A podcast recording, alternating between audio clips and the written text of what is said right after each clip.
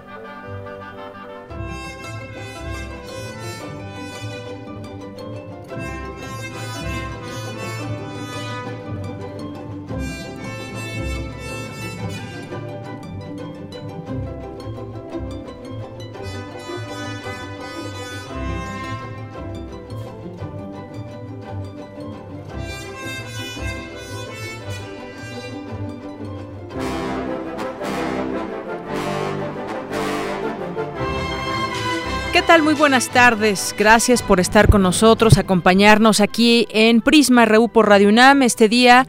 Viernes 16 de septiembre del año 2016. Mucha gente continúa con algunos días de asueto y festejando las fiestas patrias. Y bueno, pues aquí le estamos preparando pues toda la información que le tenemos para este día.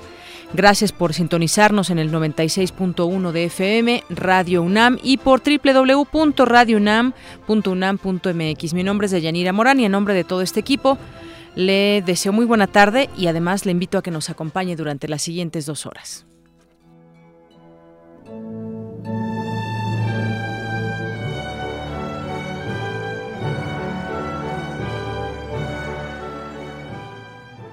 Esta bella música de em, el guapango de Moncayo que estamos escuchando con la OFUNAM. Es como arrancamos esta emisión, el guapango de José Pablo Moncayo con la OFUNAM bajo la dirección de José Guadalupe Flores.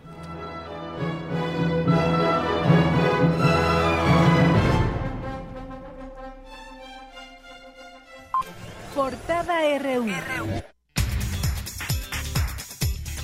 Y hoy en nuestra portada universitaria, la Unidad Académica de Ciencias y Tecnología de la UNAM en Yucatán diseñó el primer microarreglo en México hecho a la medida. Se trata de un dispositivo para detectar 280 patógenos, entre ellos bacterias, hongos, virus y microalgas.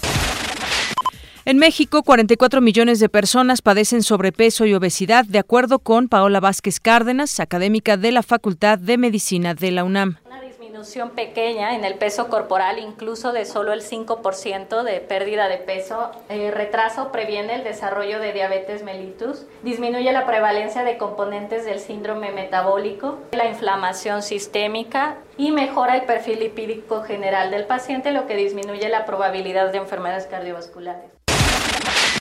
En más información universitaria, el arquitecto Teodoro González de León falleció esta madrugada. El creador del MOAC y del Museo Rufino Tamayo estudió en la Escuela Nacional de Arquitectura de la UNAM. También participó en el anteproyecto de la ciudad universitaria.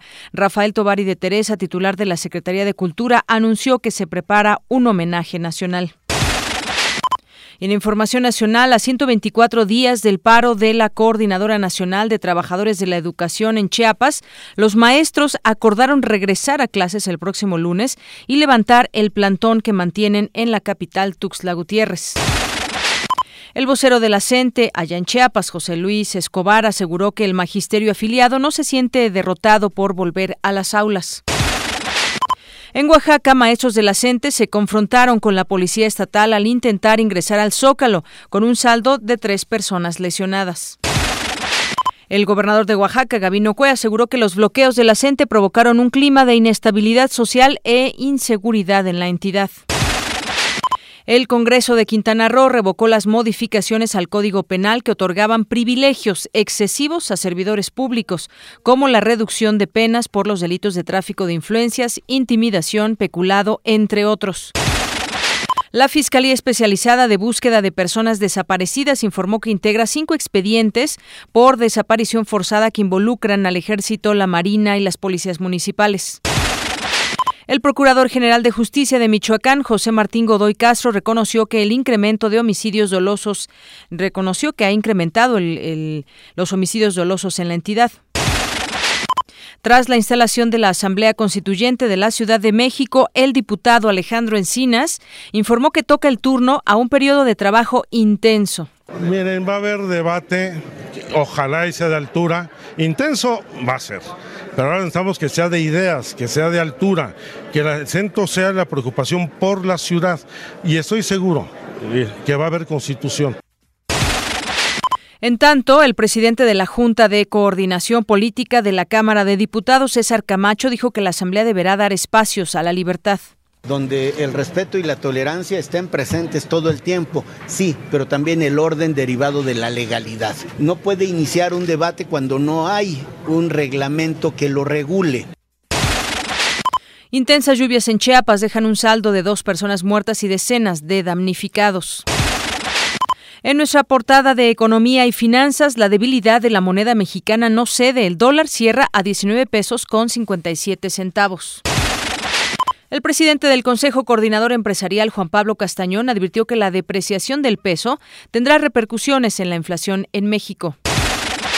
La empresa Ford informó que no suspenderá o no perderá ningún empleo en Estados Unidos como consecuencia del traslado de su producción de autos pequeños a México.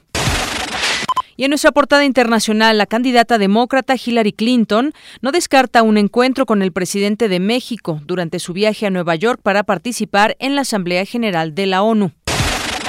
El presidente del Senado de California, Estados Unidos, Kevin de León, rechazó la construcción del muro que propone el candidato republicano Donald Trump. Queda muy claro, se construyen muros entre enemigos no se construyen muros entre amigos. Nunca hemos visto un candidato presidencial como Donald Trump fomentar una retórica vil en contra de los más marginados y la misma vez insultando a nuestro querido vecino México. Y en más información, la ONU llamó a tomar medidas urgentes para frenar el intercambio climático ante el desmesurado aumento de la temperatura terrestre, ya que el 2016 podría ser el año más caluroso de la historia. Cierra una de las librerías más antiguas de Atenas, Grecia, debido a la crisis económica. Pero en 25 países donde el iPhone 7 llegó hoy se vieron filas interminables de personas que buscaban adquirirlo. Y nos vamos a un adelanto de la información cultural con Tamara Quiroz. Tamara, bienvenida, buenas tardes. Deyanira, muy buenas tardes y muy buenas tardes a todos los que nos acompañan esta tarde. Hoy, viernes 16 de septiembre, nos enteramos de una lamentable noticia. El arquitecto Teodoro González de León falleció esta madrugada en su casa a los 90 años de edad. Teodoro González, considerado uno de los grandes maestros de la arquitectura latinoamericana, fue fundador de una corriente de pensamiento arquitectónico basada en la honestidad del material, la simpleza en la composición, la abstracción, la emoción y por supuesto el arte. González de León nació el 29 de mayo de 1926 aquí, en la Ciudad de México, y como estudiante y egresado de la UNAM, colaboró en la creación del Plan Original de Ciudad Universitaria, ya lo mencionabas, de Yanira. Entre sus construcciones más emblemáticas, reconocidas por la utilización de grandes bloques de hormigón cincelado, el minimalismo y la gran escala, se encuentran el Museo Universitario Arte Contemporáneo MUAC, el Auditorio Nacional, el Museo Tamayo, la Torre Arcos Bosques 1, mejor conocida como El Pantalón, el Colegio de México, el Conjunto Urbano de Reforma 222 y su obra más reciente, la Torre Manacar, que sigue en construcción. Sin duda, Teodoro González de León es una referencia mundial de la arquitectura y el diseño. Constructor del México moderno, se despide en un año colmado de homenajes, exposiciones sobre su obra y en plena actividad. Sin duda innovador, con un sello y una insistencia personal, trabajó el concreto con base en elementos prehispánicos. Sus propuestas son parte del paisaje monumental de esta ciudad. Algo muy interesante de él es que daba la oportunidad, de, la oportunidad a los estudiantes de trabajar y de aprender de, de todo su conocimiento. Quienes trabajaron con él son testigos de su gran labor y la entrega del maestro en todas sus obras. Sus propuestas eh, son parte de, este paisaje de, de la ciudad. Y como dijo en el 2012, cuando la arquitectura emociona, se convierte en una obra de arte. De Yanira nos escuchamos más tarde. Claro que sí, Tamara. Muy buenas tardes. Justamente esta nota ya está encabezando todos los distintos portales. Es una nota que eh, tiene poco que se acaba de dar a conocer. Y bueno, pues tenemos un, audio de él justamente. Vamos a escuchar. El arte se, enseña copiando, se empieza copiando siempre. Entonces, yo empecé copiando Le Corbusier. No tengo ningún pariente arquitecto. Lo que sí, comencé a pintar muy joven. Y mi mi padre me puso un maestro de pintura. Bueno, pues muchas gracias por esa información, Tamar. Una lamentable pérdida y en paz descanse. 13 con 13, nos vamos ahora a los deportes con Eric Morales. Adelante, Eric, buenas tardes. Hola Deyanira y amigos de Prisma RU, muy buenas tardes. Hoy en nuestro zarpazo hablaremos del juego de los Pumas, le contaremos cómo les fue. Además, este fin de semana se corre el Gran Premio de Singapur de la Fórmula 1 y tendremos lo más destacado de la jornada paralímpica. Esta y otra información más adelante en nuestro zarpazo RU. Muchas gracias, Eric. Campus RU. Bien, y nos vamos a nuestro campus RU de este viernes 16 de septiembre. Vamos a arrancar con esta información de mi compañero Antonio Quijano sobre el Centro de Ciencias de la Atmósfera. Adelante, Toño. Buenas tardes, Deyanira, a ti a nuestro auditorio. La exposición a partículas y nanomateriales se relaciona con procesos oxidativos en los tejidos que al combinarse con una dieta rica en calorías desencadena un cuadro proinflamatorio. Se trata de un proceso complejo, a decir de Ernesto Alfaro, químico farmacéutico biólogo de la Facultad de Química de la UNAM, quien señala que las personas más sensibles a aquellas son los niños, ancianos y personas con enfermedades cardiovasculares. El también jefe del Laboratorio de Toxicología Ambiental del Instituto Nacional de Cancerología explicó que estas partículas provocan efectos nocivos en las células.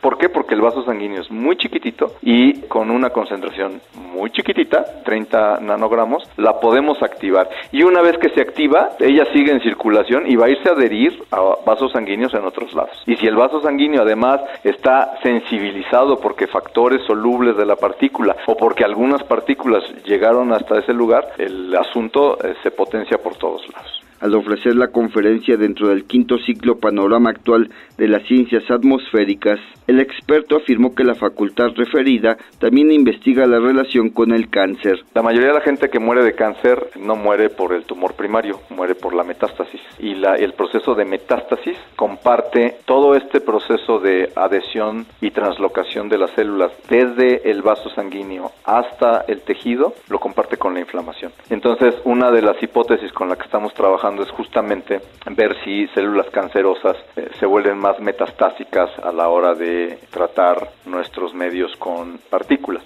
Finalmente, el integrante del Centro de Investigaciones Sueco sobre Ciencias de Toxicología dijo que países europeos han comenzado a tomar medidas para reducir las emisiones respectivas a través de acciones para desalentar el uso del automóvil y promover la utilización de energías alternativas, aunque este es un proceso lento. Hasta aquí mi reporte de Yanira. Buenas tardes. Muchas gracias, Toño. Y bueno, pues vamos a los temas nacionales y este jueves, pues mucha gente acudió a distintos lugares a dar el famoso grito de independencia, otras más, bueno, pues estarían en, en casa, otros más se toman un puente. Bueno, aquí en la Ciudad de México eh, se está llevando a cabo en este día el desfile cívico-militar para conmemorar el 206 aniversario de la independencia de México. Inició ahí en el Zócalo Capitalino, encabezado por el Ejecutivo Federal, el secretario de la Defensa, y bueno, pues ahí todo el armamento, tácticas, explicación de lo que, de lo que tiene México al respecto de, este tema, eh, pues para proteger a la nación, y también para pues en muchas emergencias que pueda tener México y me refiero pues a todas las actividades donde el ejército colabora. Bueno, eso es lo que se está todavía viendo por televisión. Y bueno, pues el día de ayer le decía acerca del, del grito donde pues desde hace algunos años hemos visto cómo pues el Zócalo se llena de personas que van que van eh, debidamente ordenadas, no no se ve ahí una parte representativa de nuestra de nuestra sociedad, mucha gente viene de otros estados llegan en camiones, llegan eh, pues a condición de que se les dé algo, tal vez para ese día nada más, algo de cenar, no sé. Y bueno, pues lo hemos visto ya, eh, como le decía, de unos años a la fecha, ya se perdió aquella pues aquella tradición de ir al Zócalo en familia, donde pues no tenías que pasar hasta tres, cuatro retenes donde te tienen que revisar. Pero bueno, mi compañero Isaí Morales ya está en la línea telefónica y nos platica sobre ello. ¿Qué tal, eh, Isaí? Buenas tardes. ¿Qué tal, Deyanira? Muy buenas tardes. Como tú lo comentabas, 11 horas antes del grito de independencia, decenas de autobuses llenos de personas provenientes de distintas entidades del país comenzaron a llenar el Zócalo. Niños, jóvenes y adultos vestidos con prendas rojas, blancas o verdes y con un pegote adherido al pecho o con una pulsera, fueron acomodados en la parte más cercana al balcón presidencial, sin pasar por las estrictas medidas de seguridad y revisión. Al mismo tiempo, a unas cuantas calles, más de 3.000 personas llegaron al hemiciclo a Juárez, con pancartas y avanzaron con su propio grito México sin PRI, como parte de la manifestación para exigir la renuncia del jefe del Ejecutivo Federal. Sin embargo, elementos de la Secretaría de Seguridad Pública les bloquearon el paso al Zócalo. De Yanira te comento que un joven con un cartel contra la Administración Federal de inmediato fue rodeado por elementos de la Policía Federal y del Estado Mayor Presidencial, quienes intentaron prohibirle lo mostrara. En punto de las 23 horas se cumplió con el ritual del tradicional grito, con el que se honró a los héroes de la independencia. Fuegos pirotécnicos iluminaron la plaza de, de la Constitución. En tanto, este viernes, hace unos minutos, concluyó el desfile militar con motivo de la celebración por el 206 aniversario del Día de la Independencia. Transcurrió sin novedad. En el desfile participaron 11.000 elementos del Ejército, 8.841 de la Fuerza Aérea y 3.630 de la Marina. Por la plaza pasearon 48 banderas de guerra, 149 aeronaves, 448 vehículos motorizados, 23 embarcaciones, 35 aves, 266 caballos y 65 perros. De Yanira, esta es la información que tengo. Muchas gracias, Isaí. Buenas tardes. Buenas tardes. Bueno, pues sí, efectivamente, eh, ayer también se llevó a cabo esta marcha para pedir la renuncia del presidente, una marcha que se convocó por redes sociales ayer a las 5 de la tarde y que justamente, pues a unas calles del Zócalo estaba también este contingente. Sin embargo, bueno, lo que podemos leer en distintas en distintas notas que pues son bastante fehacientes de lo que de lo que se vivió ayer, hablan del acarreo, el control policíaco que rindieron la noche de ayer frutos para el pues para este festejo que tiene que se tiene ahí en el Zócalo y que aún en el peor momento desde que inició su mandato el presidente no tuvo que enfrentar algún gesto de desaprobación. Es una nota que le leo parte de lo que dice Proceso. Dice los presentes se pusieron de pie y olvidaron el escenario por lo que por el que desfilaron sus artistas para ver de frente al Palacio Nacional en espera del acto culminante de la celebración por los 206 años del inicio del movimiento armado revolucionario de 1810 llamado el Grito de la Independencia. Apenas los dividían unas calles de esta protesta que ya nos comentaba Isaí, un par de cuadras nada más, desde Santo Domingo hasta Reforma, una procesión de invitados, entre comillas, descendió enfilado al Zócalo a través de laberínticos cercados y la mirada acuciosa de agentes de seguridad. Esta vez, después de que recuerda que hubo mucha crítica porque revisaron a los niños de una manera muy estricta, bueno, pues ahora solamente les pedían que se quitaran sus chamarras para pues hacer una inspección visual, no tocaron en esta ocasión a los niños, pero sí se vio este de nueva cuenta acarreo ahí en la plancha del Zócalo, decía yo, pues eh, dejando atrás esa tradición donde podía ir uno libremente con la familia y disfrutar pues de las fiestas patrias. Bueno, esto es parte de lo que se vivió el día de ayer.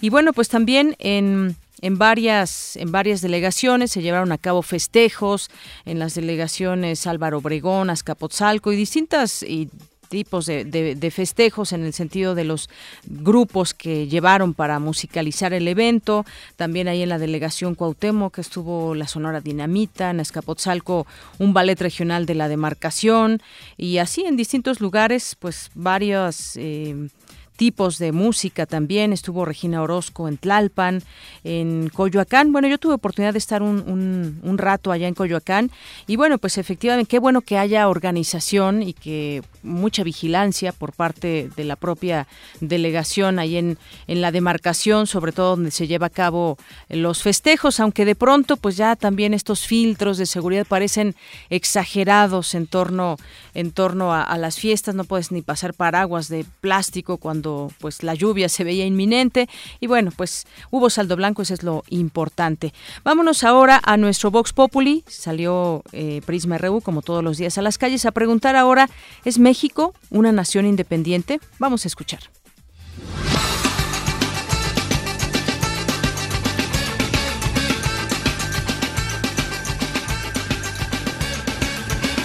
Pues la verdad somos dependientes de muchos lados, sobre todo del extranjero.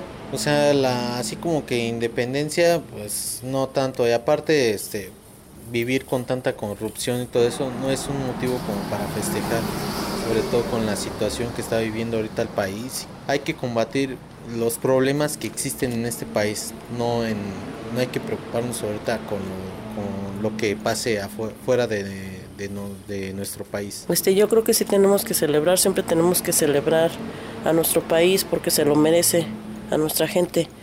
Este, no, yo creo que no somos independientes porque el país está en manos de, del presidente y del crimen organizado. Tal vez por ese lado no tendríamos nada que celebrar, pero por nosotros, por el país sí. Pues seguimos dependiendo, o sea, en muchos aspectos, económicamente, o sea, tal vez no estemos así con grilletes como tales, pero sí, yo digo que sí seguimos dependientes en esa parte. O sea, se me hace una, por ejemplo, lo que está diciendo Trump se me hace una estupidez. O sea, no tiene ningún sentido. ¿Por qué ponerla?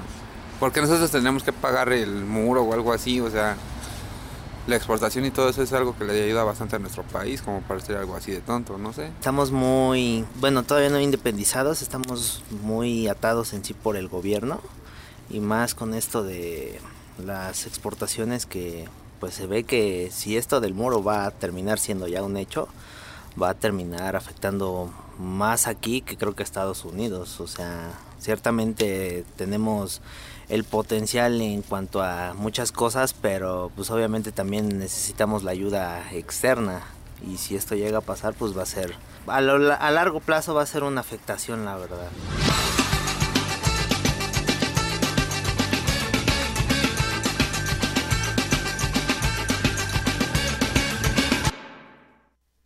Dos, una de la tarde con 25 minutos y más de dos siglos de vida independiente, pero ¿es México en realidad soberano?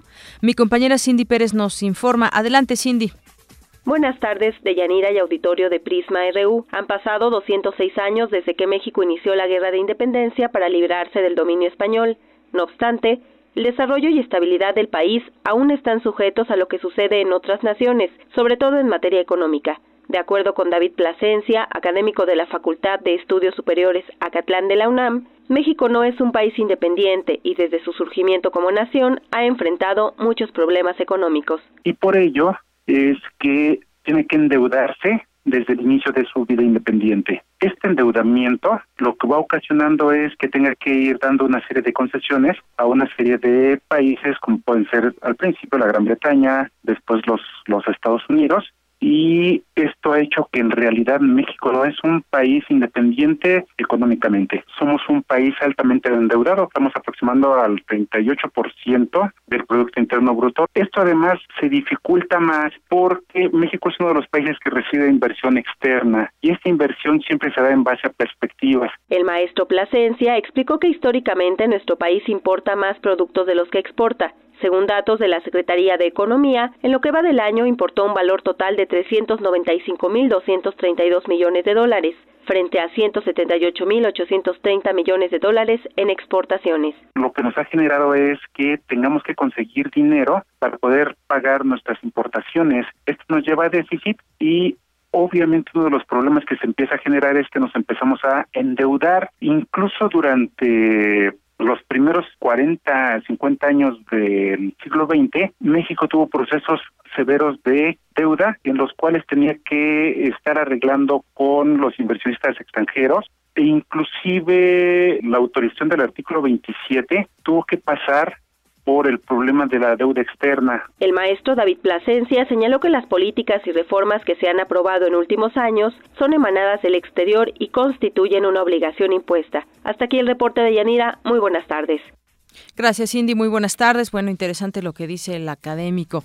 Y bueno, también en otros lugares hubo, pues, eh, el grito de independencia, como en el caso de Oaxaca, pero sin embargo también se presentó un enfrentamiento ahí en el zócalo de esta ciudad previo a la ceremonia del grito, donde maestros y policías protagonizaron varios enfrentamientos en el centro histórico de Oaxaca. Los policías replegaron con gas lacrimógeno a los maestros, mientras los manifestantes respondieron con cohetones.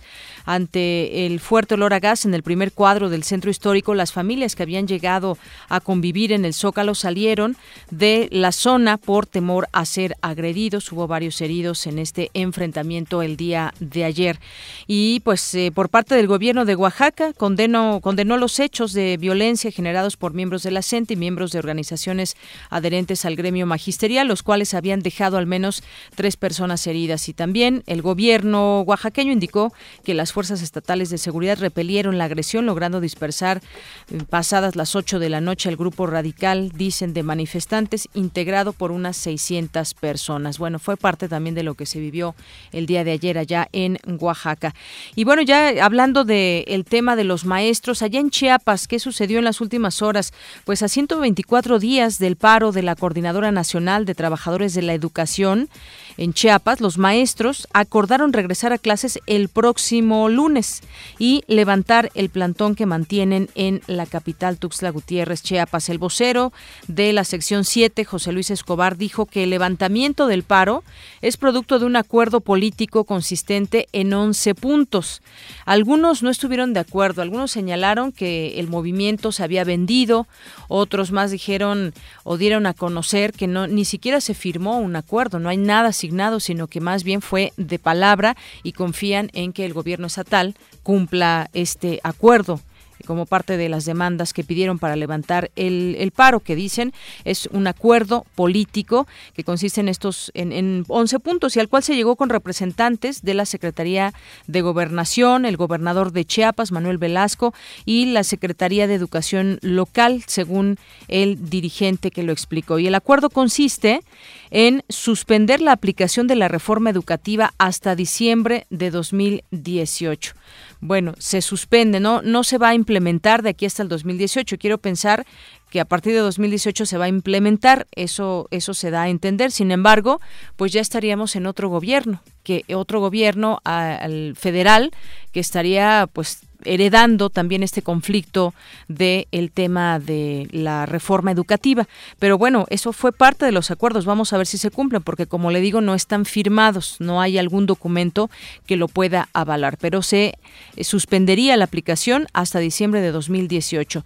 También se cancelarían todas las órdenes de aprehensión que quedan o que puedan existir en contra de los líderes e integrantes del magisterio a raíz del paro y de los bloqueos. Otros puntos son que no habrá despidos ni descuentos salariales. Suspenderán las notificaciones de cese contra quienes participaron en, el paro nacional que inició el pasado 15 de mayo. El vocero también expuso que el magisterio confía en que a pesar de no ser un pacto por escrito, las autoridades atenderán este acuerdo político porque así es como siempre se ha hecho. En asamblea en el auditorio de la sección 7, con 266 votos, los profesores avalaron levantarse en contra de 191 que optaban por continuar.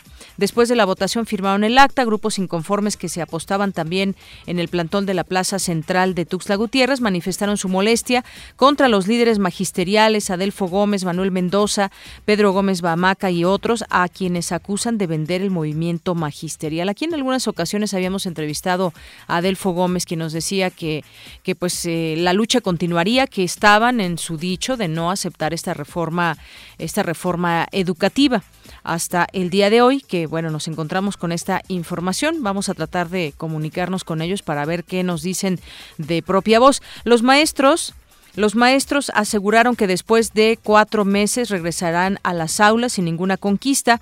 Escobar dijo que los integrantes de la sección 40 de la misma entidad se sumarán al repliegue en contra de la reforma educativa, por lo que regresarán también a clases, pero si en 10 días no hay una respuesta clara para cumplir el acuerdo, retomarán el paro. Así que sigue la moneda de alguna manera en el aire. Aquí tenemos en la línea telefónica Hugo Alvarado, vocero de la CENTE de la sección 7 allá en Chiapas. ¿Qué tal, maestro? Muy buenas tardes. ¿Qué tal? Mucho gusto. Buenas tardes. Bueno, pues quisiéramos que nos platique de, viva voz qué es lo que sucedió en, Chiapas. Ya hay un acuerdo, ya levantan el paro y regresan a clases el próximo lunes. Sí, efectivamente, este, anoche, después de que la sección 7, a través de sus instancias organizativas y a través de una consulta a las bases, eh, el día de ayer por la tarde se celebra la Asamblea Estatal y pues los datos que nos arrojan es que las bases deciden entrar en una etapa en este momento, recesar en este proceso de lucha que se tiene en contra de la reforma educativa, a partir de los compromisos que el gobierno federal, eh, el gobierno del estado de Chiapas ponen sobre, sobre la mesa. Fue una etapa bastante fuerte, bastante difícil y tenemos claridad de que en este momento la sociedad, algunos medios, algunos otros personajes pueden estar juzgando la salida que le está dando la Coordinadora Nacional acá en Chiapas a este gran movimiento. En ese sentido, usted votó a favor de que se levantara el paro y de que se llegara a este acuerdo. Bien, eh, más que votar fue una decisión de las bases. Ajá. Eh, recordemos que este gran movimiento no es de no es de líderes, es un movimiento de bases. Las, las bases en asambleas delegacionales, a través de fuertes análisis, de horas de discusión, determinan esta, esta acción, el paso siguiente. Por ahí dicen que no hay conquistas, que no hay logros. Sin embargo, nosotros decimos que en los hechos doblamos al gobierno federal. Desnudamos que esta reforma educativa de carácter laboral está al servicio de la iniciativa privada. Es un golpe político hacia el Estado y eso nos da claridad para seguir preparando una jornada mucho más fuerte, mucho más amplia con los demás sectores. Es decir, la lucha, la lucha sigue, pero llegaron, digamos, a un acuerdo político. Entre las cosas que yo que yo leo, profesor Hugo Alvarado, es que eh, lograron suspender la aplicación de la reforma educativa hasta diciembre de 2018. Efecto, en efecto. Y después de este año, de este mes, ¿qué sucede? ¿Se va a implementar o tendrían que ir tomando otros acuerdos porque incluso ya estaríamos hablando de que pues ya tendríamos eh, algún presidente electo nuevo? Sí, en efecto, este nosotros tenemos la claridad que en el 2018 será un parteaguas. 2018 será un año de movilizaciones, no solo se estará movilizando el magisterio, se estarán movilizando muchos sectores y creo que existe una obligación, existe esa necesidad de todo el pueblo organizado, no solo de luchar en contra de esta reforma educativa, sino en contra de las 11 reformas impuestas en nuestro país y que, bueno, es una tarea que tenemos en este momento, seguimos en ese proceso organizativo desde las comunidades, desde los barrios, desde las escuelas, para seguir construyendo unidad. Entonces creemos que en el 2018, si la situación llegase a complicarse, estaríamos entrando en ese momento a una etapa, pero como coordinadora no necesariamente vamos a esperar a que llegue el 2018, sino vamos a esperar que el gobierno federal le dé cumplimiento a cada uno de esos puntos que, que, están en la mesa. Este es un acuerdo político, entonces, eh, temporal, no hay un documento que esté signado por las autoridades. Hasta no, es, una, es, una, es una salida política. este Las bases magisteriales la, retoman y dejamos prácticamente en este momento ciertos tiempos para que el gobierno federal esté dando respuestas. En el momento que el gobierno federal, el gobierno del estado de Chiapas incumplan con lo establecido, pues prácticamente el magisterio eh, en el caso de Chiapas estaríamos saliendo nuevamente a las calles. Tenemos las condiciones, tenemos ahora sí los métodos y las estrategias para estar nuevamente eh, protestando, ¿no? Por el incumplimiento de, cada uno de estos puntos. ¿Con quién en particular hicieron este acuerdo? ¿Con quién de la Secretaría de Gobernación? Y sé que, pues, directamente también con el gobernador de Chiapas, Manuel Velasco. Bien, eh, específicamente nosotros decimos que es con una institución y en este caso es con gobierno federal.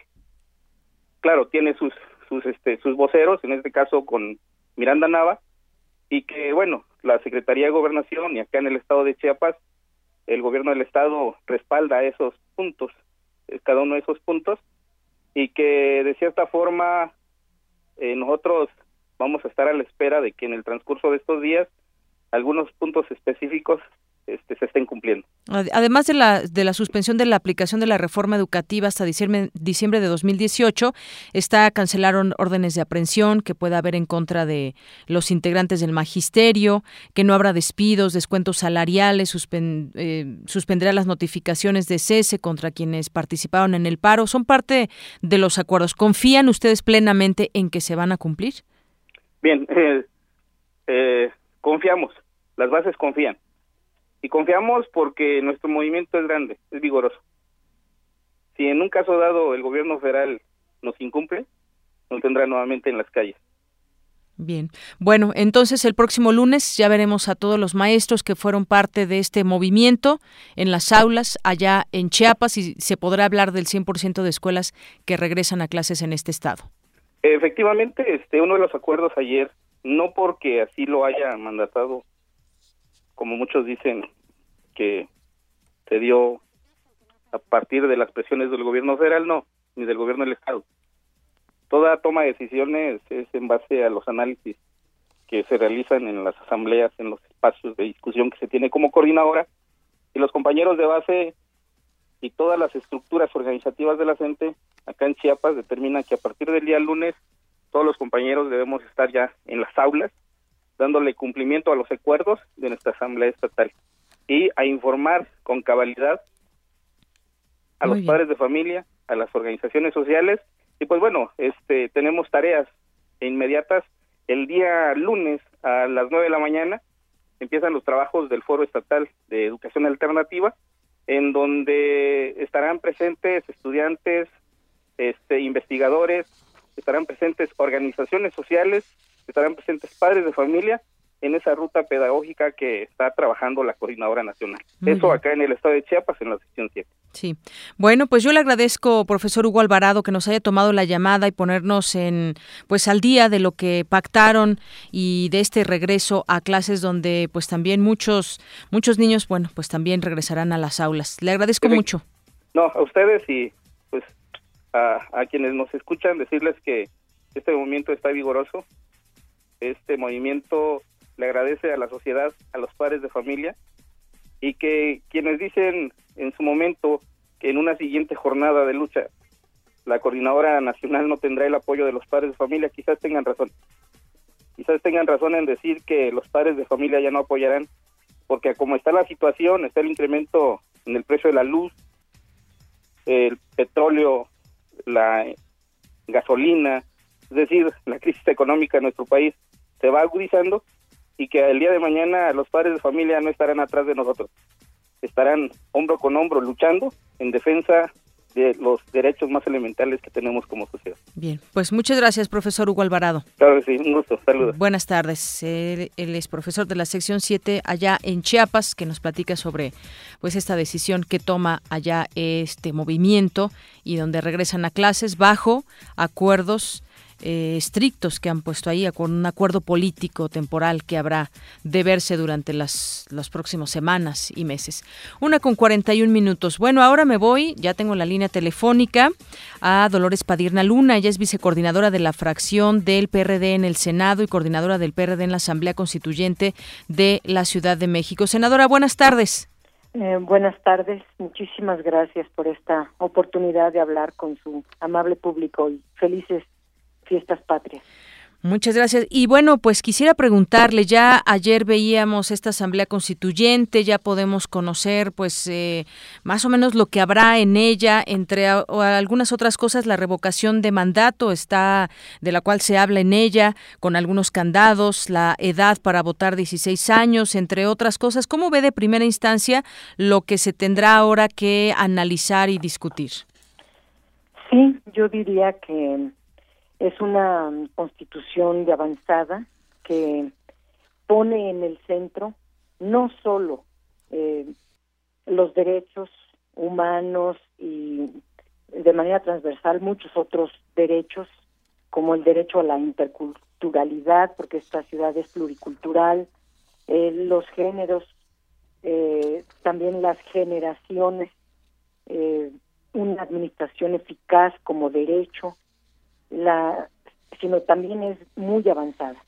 Todos los principios de participación ciudadana de manera directa están establecidos. Eh, la consulta ciudadana, la iniciativa popular, eh, el plebiscito, el referéndum y como cosa muy novedosa la revocación de mandato.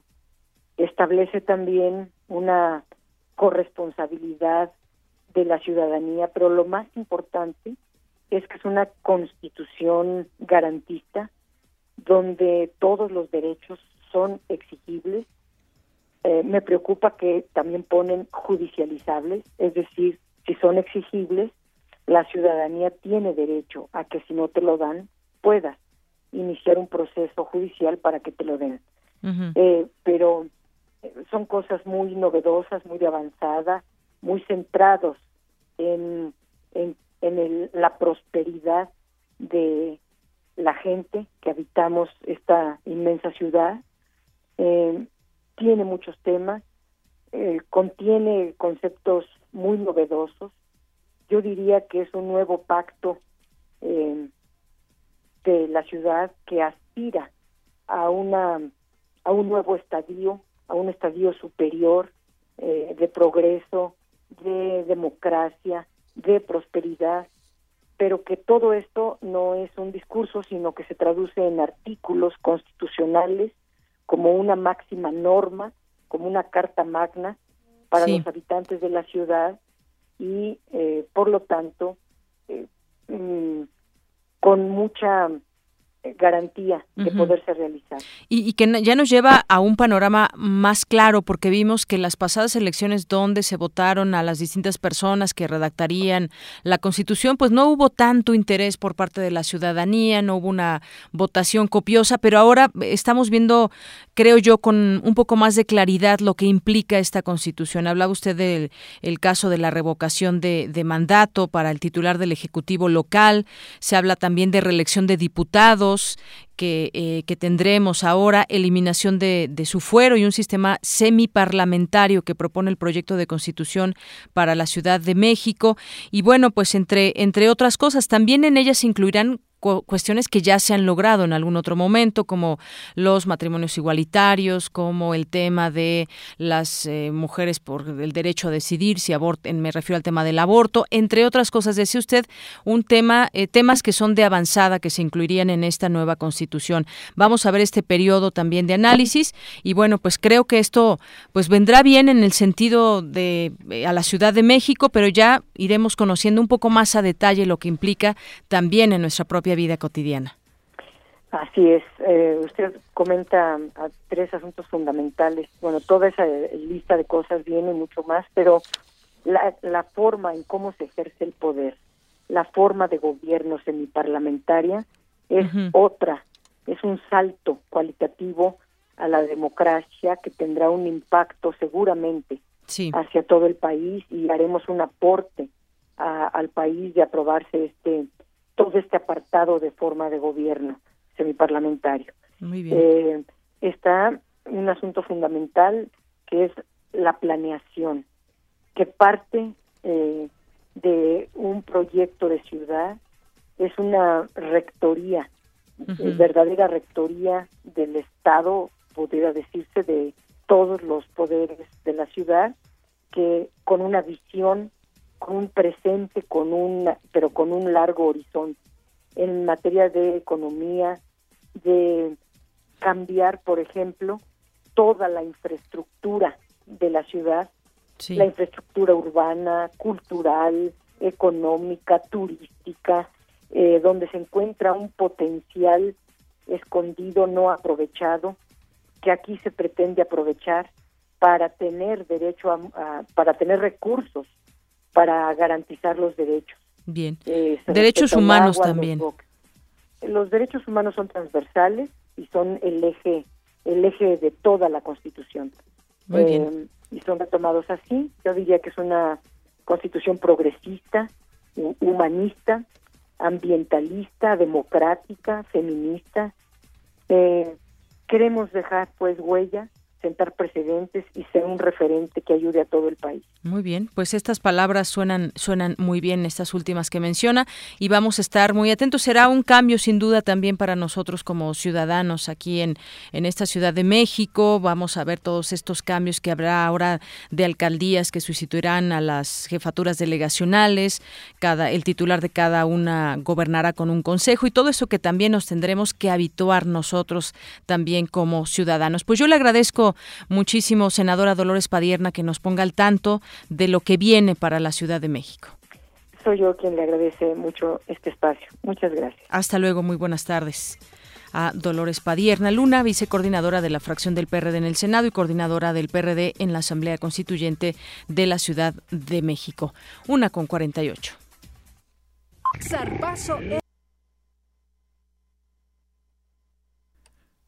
Bueno, antes de irnos a nuestro zarpazo, nos vamos a Cultura.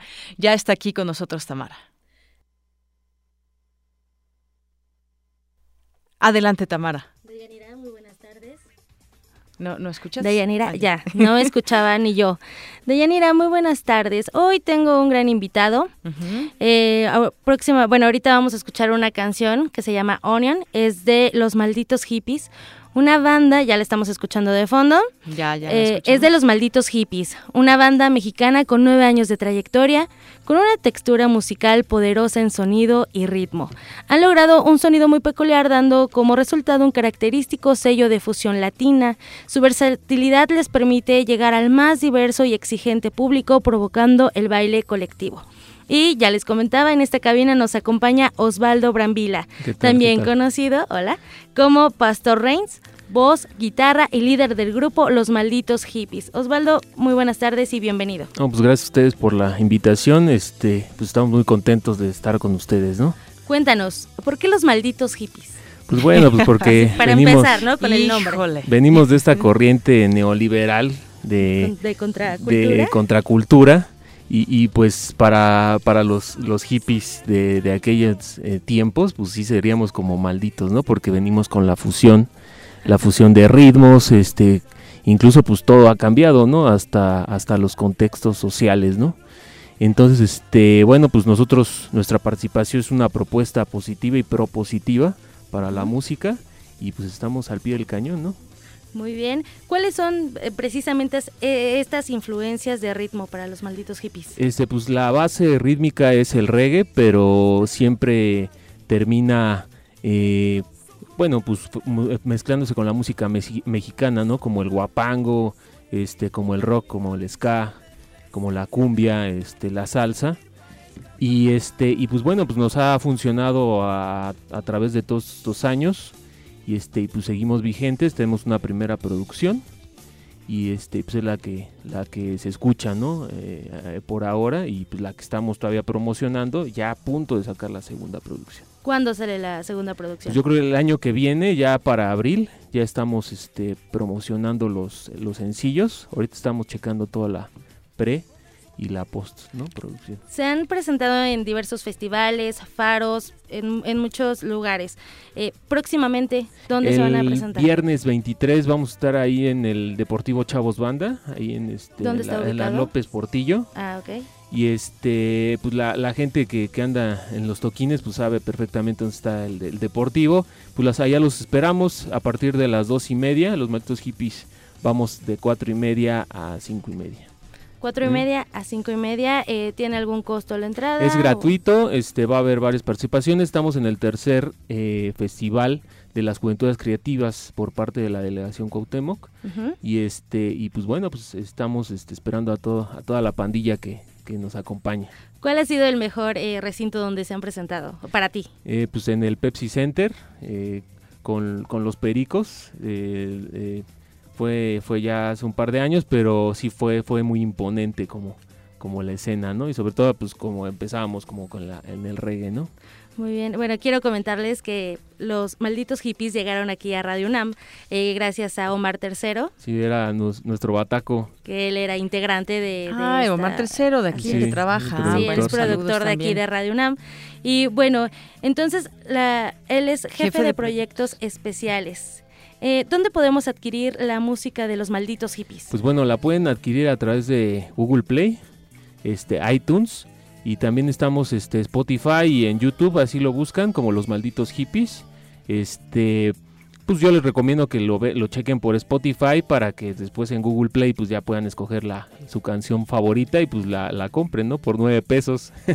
bueno, está, está barata, ¿eh? Por eh, sí, por PayPal, por varias, varias maneras, ¿no?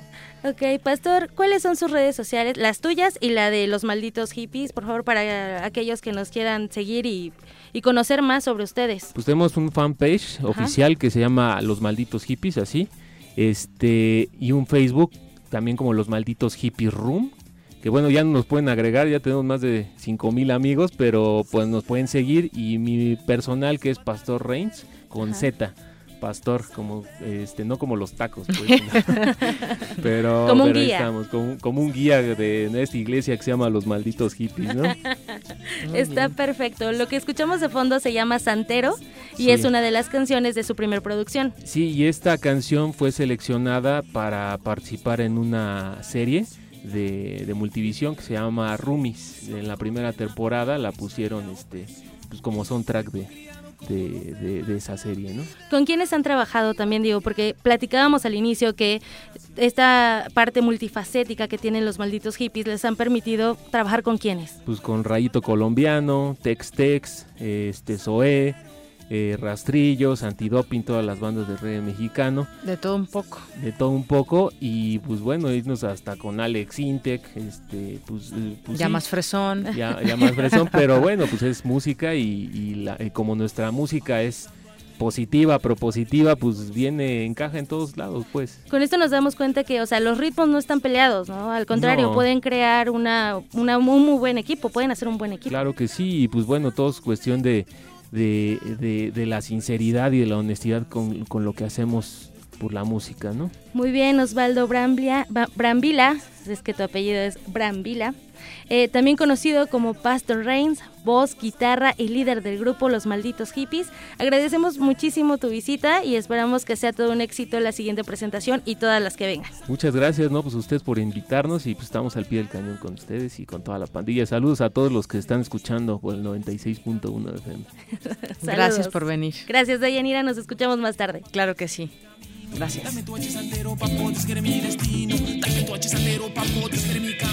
La vida es muy corta y es muy duro mi destino. Quiero bailar, quiero saltar mis santos adorar. Seguir con el dobando que rodea este lugar. Zarpazo RU.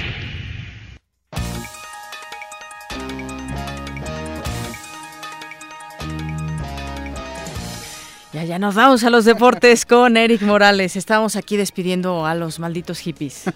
Que hasta pues, Calcomanía nos tocó, ¿eh? ¿Qué tal? Muchas gracias por, por haber venido a los malditos hippies. Y ahora nos vamos con la información deportiva porque ayer los Pumas del UNAM perdieron dos goles por uno frente al Honduras Progreso. Esto en el marco de la jornada número 3 de la fase de grupos de la Liga de Campeones de la CONCACAF. José Nieto abrió el marcador para la cuenta de los universitarios, mientras que por parte de los locales, Víctor Moncada anotó al minuto 56 y al 91. Con este resultado, los Pumas del UNAM lideran el grupo A con 6 puntos, pero solo se mantienen a 3 unidades de la escuadra hondureña. Y luego de la eliminación del Monterrey a manos del Árabe Unido de Panamá, Antonio Mohamed, director técnico de los regiomontanos, aceptó que la participación del conjunto rayado en la Conca Champions fue vergonzosa. Que teníamos complicado. La verdad que fue vergonzosa nuestra actuación en, la Copa, esa es la realidad. No nos queda otra que enfocarnos en la liga y, buscar ese objetivo. Las cosas que realmente pasan son consumo interno, me las guardo para mí. Eh, pero bueno, no estamos en el nivel del año pasado, esa es la realidad y, después del día de la final el equipo no, ha vuelto a recuperarse. Esa es una realidad muy grande. Entonces el nivel de los futbolistas no ha sido el mismo y tenemos que buscar rápido respuesta para que el equipo reaccione.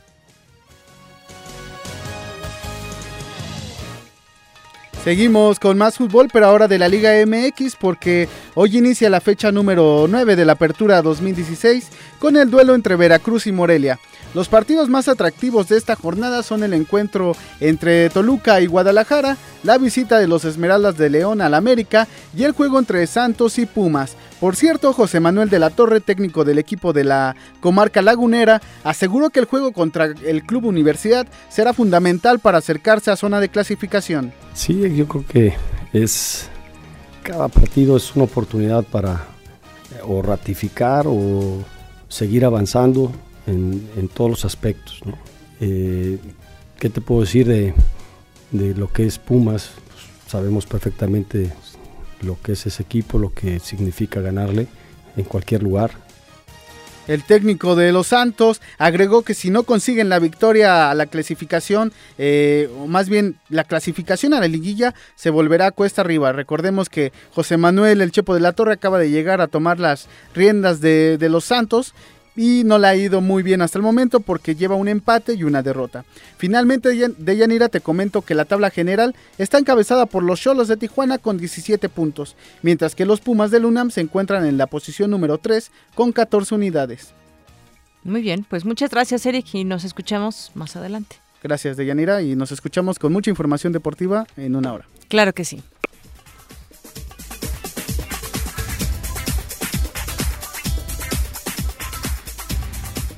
Bien, antes de irnos a nuestro corte, ya está aquí con nosotros Ruth Salazar, que nos tiene un resumen de esta primera hora de Prisma RU y que tendremos de aquí a las 2, a las 3 de la tarde. Ruth, buenas tardes. Gracias, Deyanira. Buenas tardes a ti y a nuestro auditorio. Este es el resumen.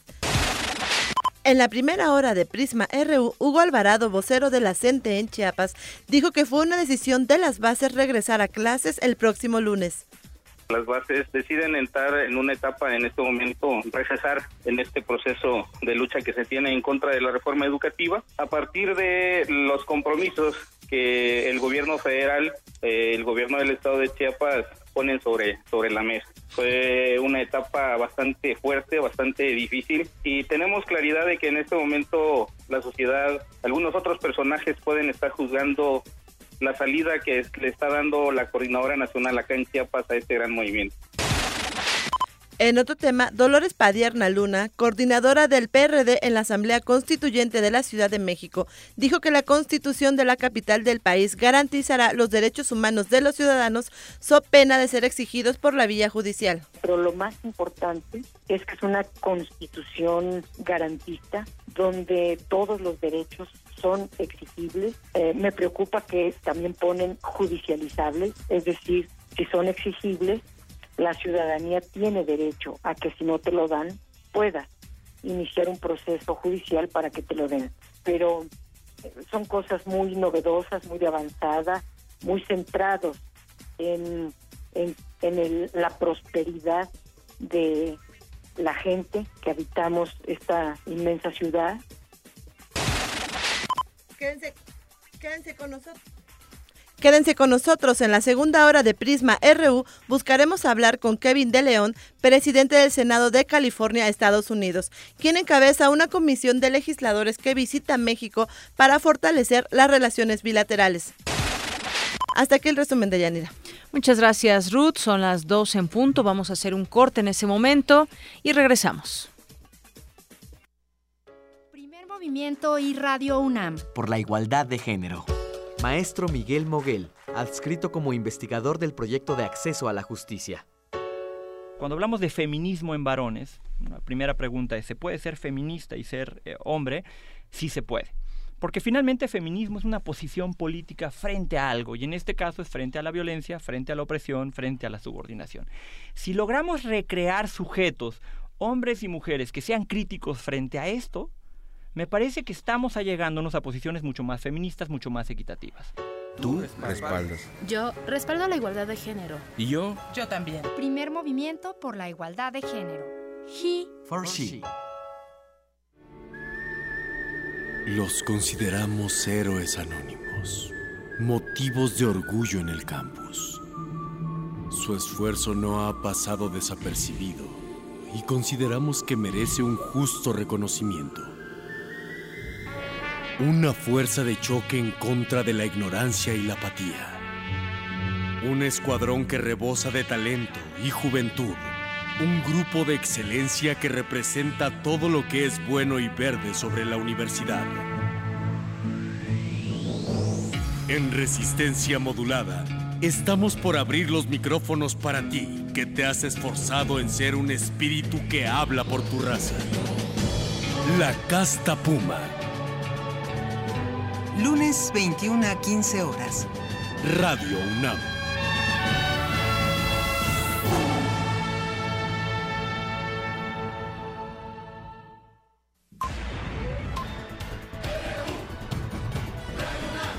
Prisma RU.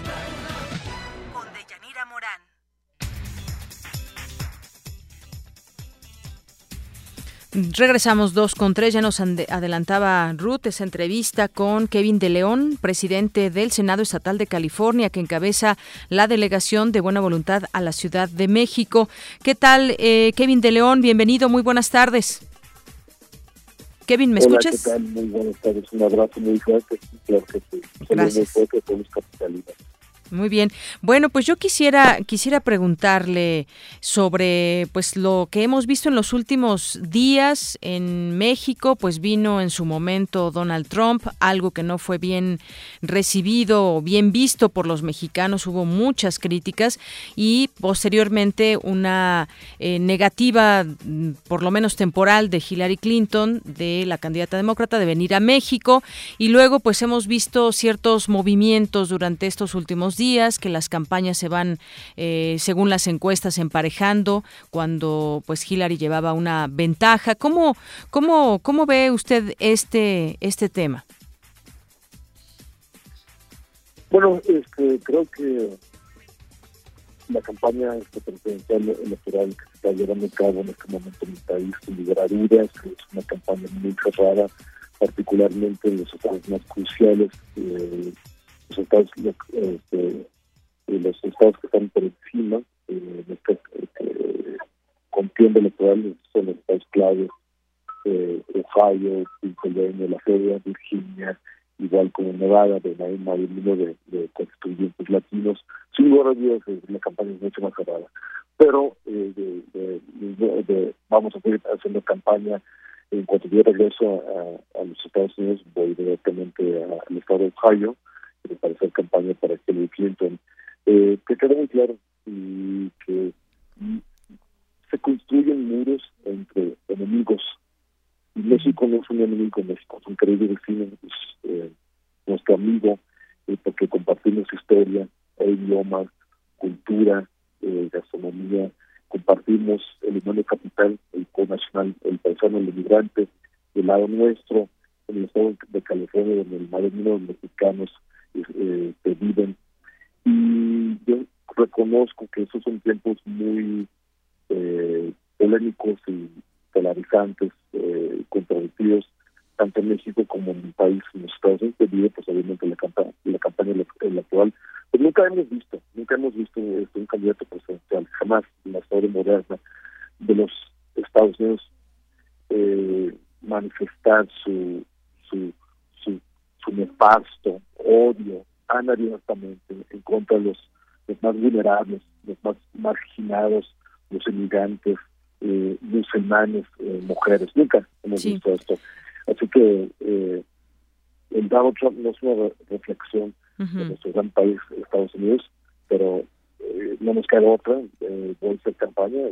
Hillary Clinton es, amiga mía, yo soy amigo de y vamos a ganar esta campaña, esta campaña. Kevin, justamente ahora que hablas de, del tema del muro, dices no se ponen muros cuando son naciones amigas y sobre todo que tenemos una relación estrecha en muchos temas eh, y una relación bilateral también histórica. En este sentido, pues hablar del muro es referirnos también al tema de la inmigración. Una postura que hemos visto muy clara de Donald Trump es pues frenar que los inmigrantes lleguen y bueno, pues eh, muchas veces se puede entender que se necesita pues un flujo de personas eh, ordenado y controlado por parte sobre todo de Estados Unidos con una gama de problemas que también tienen con respecto al tema, pero también está el asunto de pues tantos eh, no solamente mexicanos, sino centroamericanos, sudamericanos que han llegado a Estados Unidos para instalarse y que son hoy parte de su economía y que muchos han logrado incluso pues ser parte ya digamos se han vuelto legales, pero hay una buena parte también que no son legales. En ese sentido ¿cuál sería la idea? Porque, bueno, desde México se puede simpatizar más del lado demócrata por ese sentido de tener una visión diferente como en su momento la tuvo eh, Barack Obama, pero que pues desafortunadamente muchas cosas se frenan en el Congreso. ¿Qué, pues, qué idea se tiene sobre este, sobre este tema? Bueno, eh, lo que está por encima de nuestra campaña electoral, pues obviamente a Dios es una reforma migratoria integral, una reforma migratoria para legalizar hasta los millones de, mexicanos y centroamericanos y, otros inmigrantes de, del mundo eh, que hoy en día este, están ubicados en los Estados Unidos, eh, trabajan sus niños, eh, están matriculados en la primaria, la secundaria el colegio en los Estados Unidos. dudo mucho que regresarán a, sus países de origen y tenemos que tarde o temprano este, eh, aprobar, autorizar una reforma migratoria integral. Eh, y lo que me gusta mucho de la candidatura, la plataforma de Clinton, ella ha dicho públicamente ante la nación y ante el mundo, en grupos pequeños, medianos y grandes, eh, con latinos, precisamente con dreamers, estos super jornazos indocumentados eh, en la educación superior, eh, que este, apoyará inmediatamente eh, una reforma integral, eh, sea el ramo ejecutivo, la decisión ejecutiva o a través del Congreso, trabajando de cerca con el Congreso. Pero este, este fenómeno de flujo migratorio que México, en este caso como acabas de subrayar, de Centroamérica, Guatemala y Honduras aplicado debido al, al de este crimen, jamás parará siempre cuando existe eh, hambre, cuando hay trabajos dignos, que deja algo en el bolsillo para pagar el techo a luz, la comida para los hijos, y cuando hay cuestiones de seguridad pública, de este, las pandillas, eh, eh, el consumo de la droga, el tráfico de armas de alto fuego este, hacia, desde el norte hacia el sur, eh, son problemas muy serios que requieren soluciones compartidas entre ambos países. pero la reforma migratoria integral es algo este, muy importante para los inmigrantes, es algo muy importante para los mexicanos también reforma eh, integral migratoria, eso sería, se, se, oye muy bien y que ojalá que se pueda dar este, este tema. Y bueno, yo también por último quisiera, quisiera eh, preguntarle, Kevin de León, que no, eh, no se descarta, según el coordinador de medios de Hillary Clinton, una, una reunión con el presidente Peña Nieto en, en Estados Unidos, en su viaje a Nueva York para la Asamblea General de la ONU. ¿Qué, ¿Usted sabe algo al respecto? Bueno, este, yo no sé nada de los detalles este, sobre una posible, posible junta en Nueva York esta semana entrante que viene este, con la candidata Felipe y su presidente Enrique Peña Nieto. eh, sé que eh, seguiremos trabajando este, de cerca con el gobierno mexicano sobre nivel federal, estatal y, y, y, local, porque lo que está por encima, eh, a pesar de la visita, eh, que de mi punto de vista no fue necesaria, eh, pero a pesar de la, de la visita de Donald Trump, hay, hay, hay mucho en juego, el cambio climático, el medio ambiente, las, las cuestiones de, económico, económicas, eh, México, California. Somos la oferta potencia mundial y nosotros hemos promovido una política en Estado de California este, entregando este, eh, eh, a los inmigrantes este, eh, cuidado médico, de salud para los niños indocumentados, que son 170 mil eh, niños, este, licencias para conducir, eh, becas para los niños indocumentados, los niños súper jovenazos, eh, en sobretiempo, tiempo extra para los trabajadores vínculas y mayor que son mexicanos, de origen mexicano, que son indocumentados.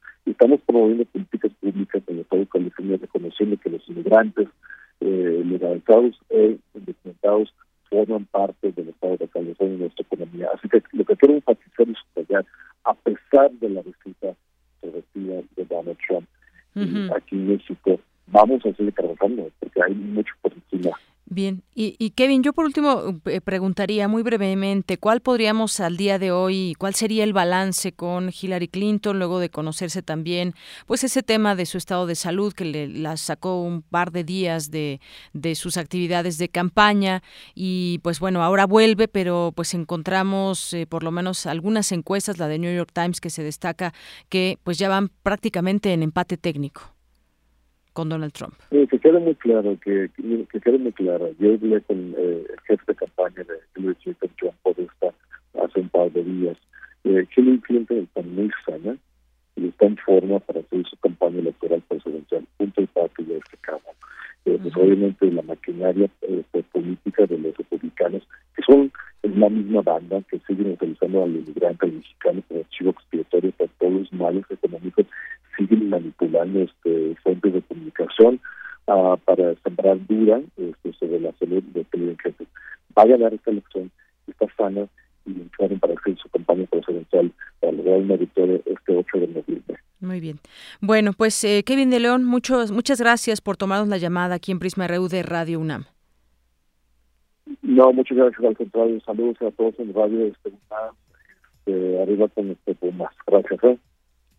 Muchas gracias. Hasta luego. Bueno, Kevin de León, presidente del Senado Estatal de California, encabeza la delegación de eh, aquí en la Ciudad de México por parte de los de los eh, demócratas. Bueno, pues vamos a continuar con la información muy rápidamente. Pues vive el peso semana negra. Hemos venido eh, comentándole durante toda esta semana cómo se ha ido depreciando nuestra moneda y el dólar al menudeo alcanzó ayer un nuevo máximo histórico al cerrar en 19.65 pesos, consumando así una semana negra para la moneda. La aversión al riesgo de parte de los inversionistas fue la principal causa que afectó al peso y otras monedas de economías emergentes ante un fin de semana largo, producto de las fiestas patrias aquí en México y es probable que los inversionistas locales hayan incrementado su demanda de dólares para cubrirse ante una mayor depreciación del peso frente al dólar en un ambiente de baja liquidez y creciente incertidumbre. Y es que desde mediados de la semana pasada el peso viene perdiendo terreno frente a la divisa estadounidense. El pasado 6 de septiembre el dólar se cotizó en 18.60 pesos al menudeo tras la noticia de la renuncia del entonces secretario de Hacienda Luis Videgaray. El nerviosismo de los mercados fortaleció la divisa desde entonces y hasta ayer la moneda, nacional acumula una pérdida de 6% frente al dólar estadounidense, equivalente a un peso con cinco centavos. Tres de los tres son los principales factores que han presionado a los mercados, en consecuencia al peso. El primero es que se han incrementado las posibilidades de que el candidato republicano Donald Trump gane las elecciones. Hasta por esas cosas tiene repercusión en, el peso. Eh, eh, el tema de que pueda ganar las elecciones presidenciales de Estados Unidos el próximo 8 de noviembre. Y este escenario se fortaleció luego de que el fin de semana se dio a conocer la noticia sobre el deterioro de la salud de la candidata del Partido Demócrata Hillary Clinton. Y el segundo factor que ha fortalecido al dólar es la baja de los precios internacionales del petróleo.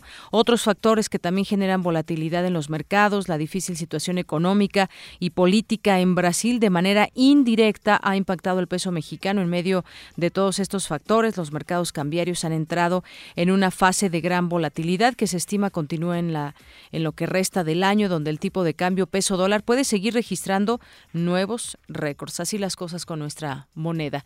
Dos con quince minutos. Y bueno, hoy le vamos a presentar la segunda parte de esta entrevista que realizó mi compañera Vicky Sánchez a el doctor Gerardo Ceballos. Ayer escuchamos la primera parte y hoy le presentamos esta segunda, esta segunda entrevista, plática que tuvo con el doctor Ceballos. Perfil RU.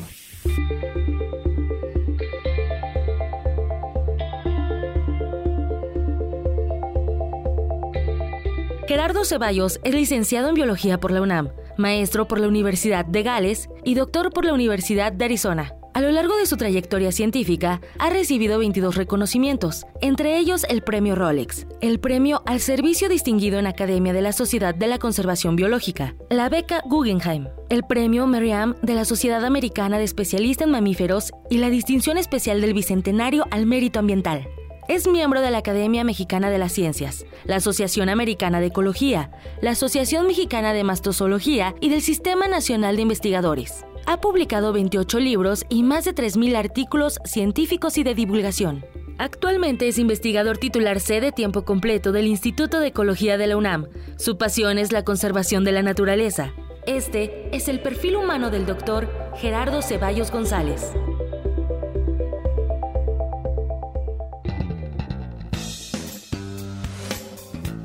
Es un país, le recuerdo a nuestro auditorio, que es el país que tiene la tercera o cuarta diversidad más grande del planeta. Somos enormemente ricos. Debíamos estar enormemente orgullosos de esto, pero muy poca gente lo conoce. ¿no? Y aprovechando, doctor, ¿nos podría platicar precisamente de cuáles son esos mamíferos que están en peligro de extinción? Bueno, claro, mira, México también, así, así como es uno de los países con mayor diversidad, también son países que como tenemos tantas especies, muchas están en peligro de extinción. Cuando yo te comenté que hice ese artículo en el 91 se consideraba que había 12, hicimos unos análisis, salió que habían 70 y tantas. Más o menos el 25 de todos los vertebrados de México están en peligro de extinción. Te puedo decir, en, las especies están en peligro, el lobo mexicano que se extinguió en la naturaleza, se acaba de reintroducir hace pocos años, hay 20 reintroducidos.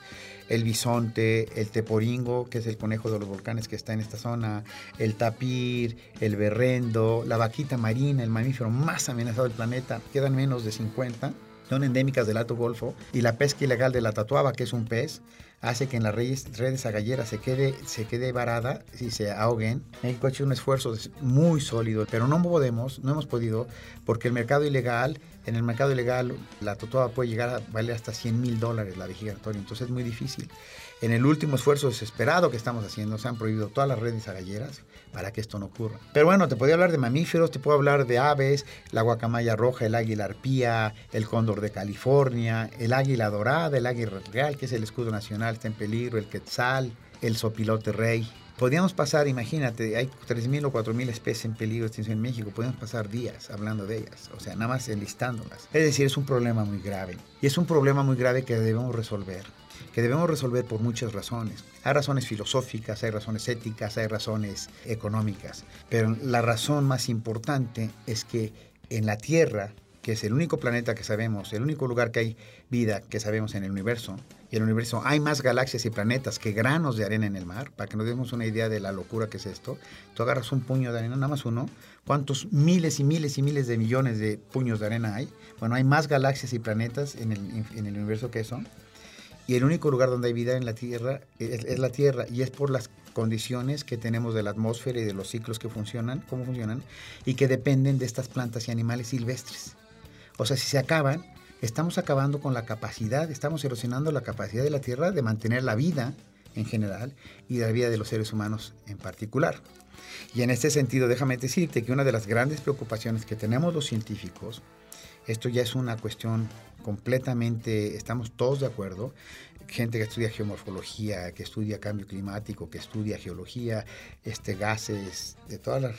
es que estamos en lo que creemos es la crisis más grave que ha enfrentado la humanidad después de uno o dos momentos en que puede haber una, una guerra nuclear. Y que de no hacer algo enormemente fuerte a nivel del planeta, es posible que haya un colapso de la civilización en menos de 30 años. Cuando hablamos de un colapso de la, civilización, imagínate a lo que nos referimos, ¿sí? que deja de haber internet, que deje de haber transporte de alimentos, que deje de haber comercio, etcétera, etcétera. Sería una cuestión verdaderamente apocalíptica. Y en, en, parte, una de las cosas que me motiva al hacer mi trabajo es que nuestro grupo de investigación es el que está a la cabeza de proporcionar la información de cuáles son los impactos de las actividades del hombre en la extinción de especies, no solamente en México, sino a nivel global. El artículo que te mencioné que se, que, se volvió eh, eh, viral hace un año, en este artículo lo que hicimos es evaluar todos los vertebrados, mamíferos, aves, reptiles anfibios y peces, que se extinguieron en 100 años. Y comparamos las tasas de extinción normales, ¿sí? que te indican que se extingue una especie cada, dos, dos especies se extinguen cada 100 años si tienes 10.000 especies. Esa es la tasa normal. Tomando en esa tasa normal, nosotros hubiéramos, o esperaríamos que lo que se extinguió en 100 años se debía haber extinguido en 10.000 años. Y se extinguió en 100 años. De ahí la gravedad de esto. Es decir, la, la, investigación que estamos haciendo es investigación que está teniendo una enorme relevancia para el futuro de la humanidad. Y creo que eso es, me gusta enfatizarlo porque viene de nuestra universidad, una universidad pública que en un país tan complicado como México ha logrado mantener la inversión de gobierno para mantener su calidad y su estatus. ¿no? definitivamente es muy importante el trabajo que, que usted hace y realiza. Ahora vámonos también queremos conocer ese lado. A veces creemos que los científicos están todo el tiempo en la ciencia y no, también tienen una vida personal. Platíquenos, ¿cómo es un día normal en la... Bueno, te puedo platicar que un día normal aquí en mi de trabajo aquí es muy complicado. Me levanto temprano, ah, me gusta hacer ejercicio, me gusta correr maratones. Entonces me voy y hago, te llevo un año que no soy, pero me preparo. Me gusta, me gusta correr y me gusta hacer ejercicio en la mañana. Me paro tarde, como siete y media, ocho, porque me acuesto muy noche entonces me paro tarde, hago ejercicio, contesto los emails y las cosas, mando cosas, lo más, las cosas que son urgentes cada día y todos los días hay cosas urgentes, eh, artículos, etcétera. Después me preparo, yo vivo en Toluca, vengo a la UNAM, vengo tres días a la semana, dos días trabajo en casa escribiendo. Y bueno, como aquí el día de hoy para que di clase, di una clase, después tuve una entrevista, después comí con unos reporteros, ahorita estoy con ustedes, tengo que ir a ver un par de proyectos todavía y en poco antes de llegar a Toluca voy a ver a otras personas que, con las que estamos trabajando una nueva fundación de conservación.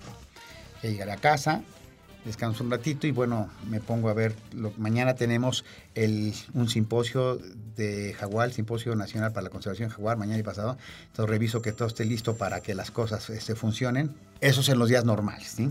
Pero por ejemplo, me gusta mucho leer, me gusta escribir poesía, me gusta escribir libros, me gusta mucho salir al campo, me gusta hacer fotografía, me gusta subir montañas. Por ejemplo, disfruto mucho comer bien. ¿Cuál es su platillo favorito? Bueno, pues es que hay mucho, en, la comida mexicana mucho, me gustan mucho las enchiladas y eso, pero me gusta este, la comida china, la comida internacional. Tengo la fortuna de viajar mucho con mi trabajo, tengo muchas invitaciones a dar plática fuera de México, entonces prácticamente conozco todo el mundo, pero me gusta viajar, además para el trabajo me gusta viajar para mis vacaciones, ¿no? En diciembre fui a la Antártida con mi familia a conocer precisamente la Antártida, ahorita que todavía hay pingüinos y hay tantas cosas, he estado en África, he estado en, la India.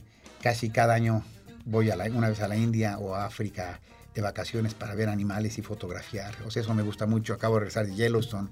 Me invitaron a dar unas pláticas en Colorado y de me brinqué cuatro días a Yellowstone a fotografiar animales. Y lo más bonito de esto es que muchas veces estando ahí, pues en las noches puedo escribir o puedo tomar fotografías. Es decir, esa es la parte humana, ¿no? Me, me gusta mucho ayudar a la gente, cosas que tengo un rancho y por ejemplo veo cómo los trabajadores del rancho tengan mejor calidad de vida, vemos que se generen los recursos para que no se tenga que cortar su trabajo, todos los estudiantes que están en mi laboratorio, en mi laboratorio recibimos a los estudiantes y no entran directamente a, hacer la tesis o de licenciatura o de maestría o doctorado, sino generalmente tardan un año en hacerlo mientras probamos que... Y durante ese año se les da una beca yo tengo 15 estudiantes a los cuales todas las becas tenemos que conseguir el dinero por fuera para que podamos darle su beca. Eso.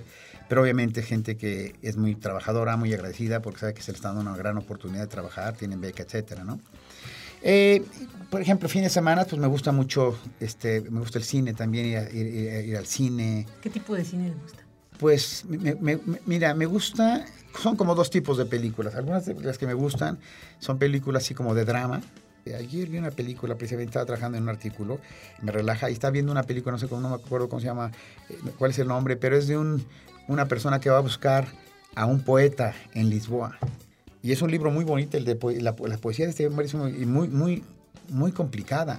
Pero no, o sea, toca, toca fibras, porque es real el libro, es muy interesante. eso. Yo nunca había visto una manera tan y tan interesante de describir las sensaciones humanas, los sentimientos humanos. Entonces me movió mucho el tapete, estaba leyendo eso, hasta paré mi trabajo y dije, ah, está interesantísimo, ¿no? Me gusta eso. Y a veces que me gustan algunas películas más para relajarme, ¿no? Hace poco vi una película mexicana que me dio mucha risa, decía, ¿qué culpa tiene el hijo? Y cosas así. Me gusta, eh, por ejemplo, hacer ejercicio, como te decía. Este, jugaba mucho tenis, ahora estoy retomando, ¿no? La música. ¿Qué tipo de música le gusta? Música me gusta mucho, todo el tiempo ando escuchando música. Me gusta mucho el rock. El rock así muy moderno me gusta mucho. ¿Qué grupo no muy estridente, pero me gusta, por ejemplo, Counting Crows, un grupo de, de, San Francisco, ¿no? Me gustan pues mucho la música de los 70s y 80s que yo escuchaba, pero por ejemplo, voy a ir a un concierto, tengo que dar una plática en Santa Fe, en el Instituto de Santa Fe, ahora en septiembre, y coincide que el día que acaba la plática está Counting Cross, que me gusta mucho ese grupo, y va a dar un concierto en Albuquerque, pues me voy al concierto, ¿no? Y te voy a contar otra anécdota. En el 2014 me hicieron miembro de la Academia de Artes y Ciencias de Estados Unidos. Solamente hay seis mexicanos, pues. Y el primer día que llegamos ahí había pues, un recital de poesía. ¿eh? Y el mismo día, a esa hora, había un concierto de Fleetwood Mac. Y entonces yo me fui al concierto de Fleetwood Mac. Y al día siguiente ya fui a la ceremonia y todo padrísimo. Y estaba sentado con unos amigos ahí. Todo el mundo estaba platicando del recital. Pues estuvo un poco difícil. Además, imagínate un recital, bueno, una, una, lectura de poesía en inglés, complicadísima, inglés moderno. Y entonces le dije, pues yo les voy a decir una cosa. Yo me fui al, al concierto. No, no te imaginas, estaban fascinados. Nos hubieras llevado. ¿Por qué no nos dijiste? Estuvo simpaticísimo. Entonces fui al, al concierto y al día siguiente esa ceremonia tan solemne y todo, pues es ese balance. Eso me gusta mucho, el balance de las cosas.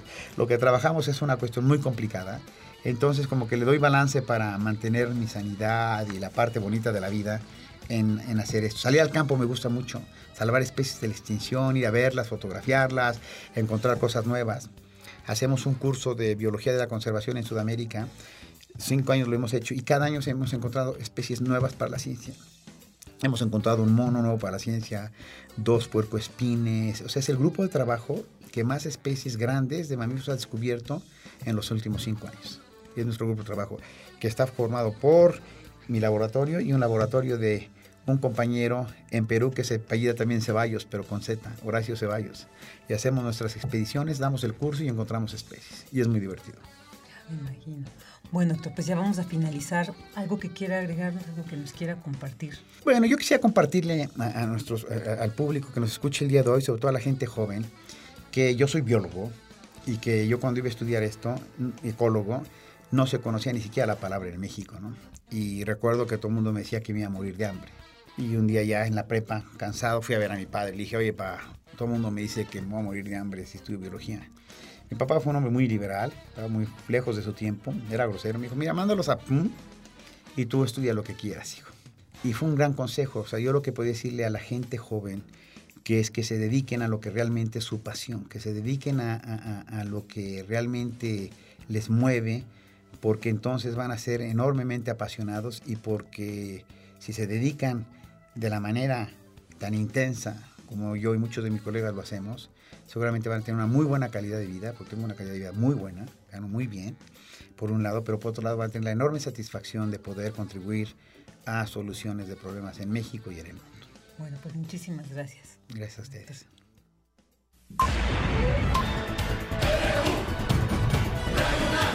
Prisma RU. Con Deyanira Morán.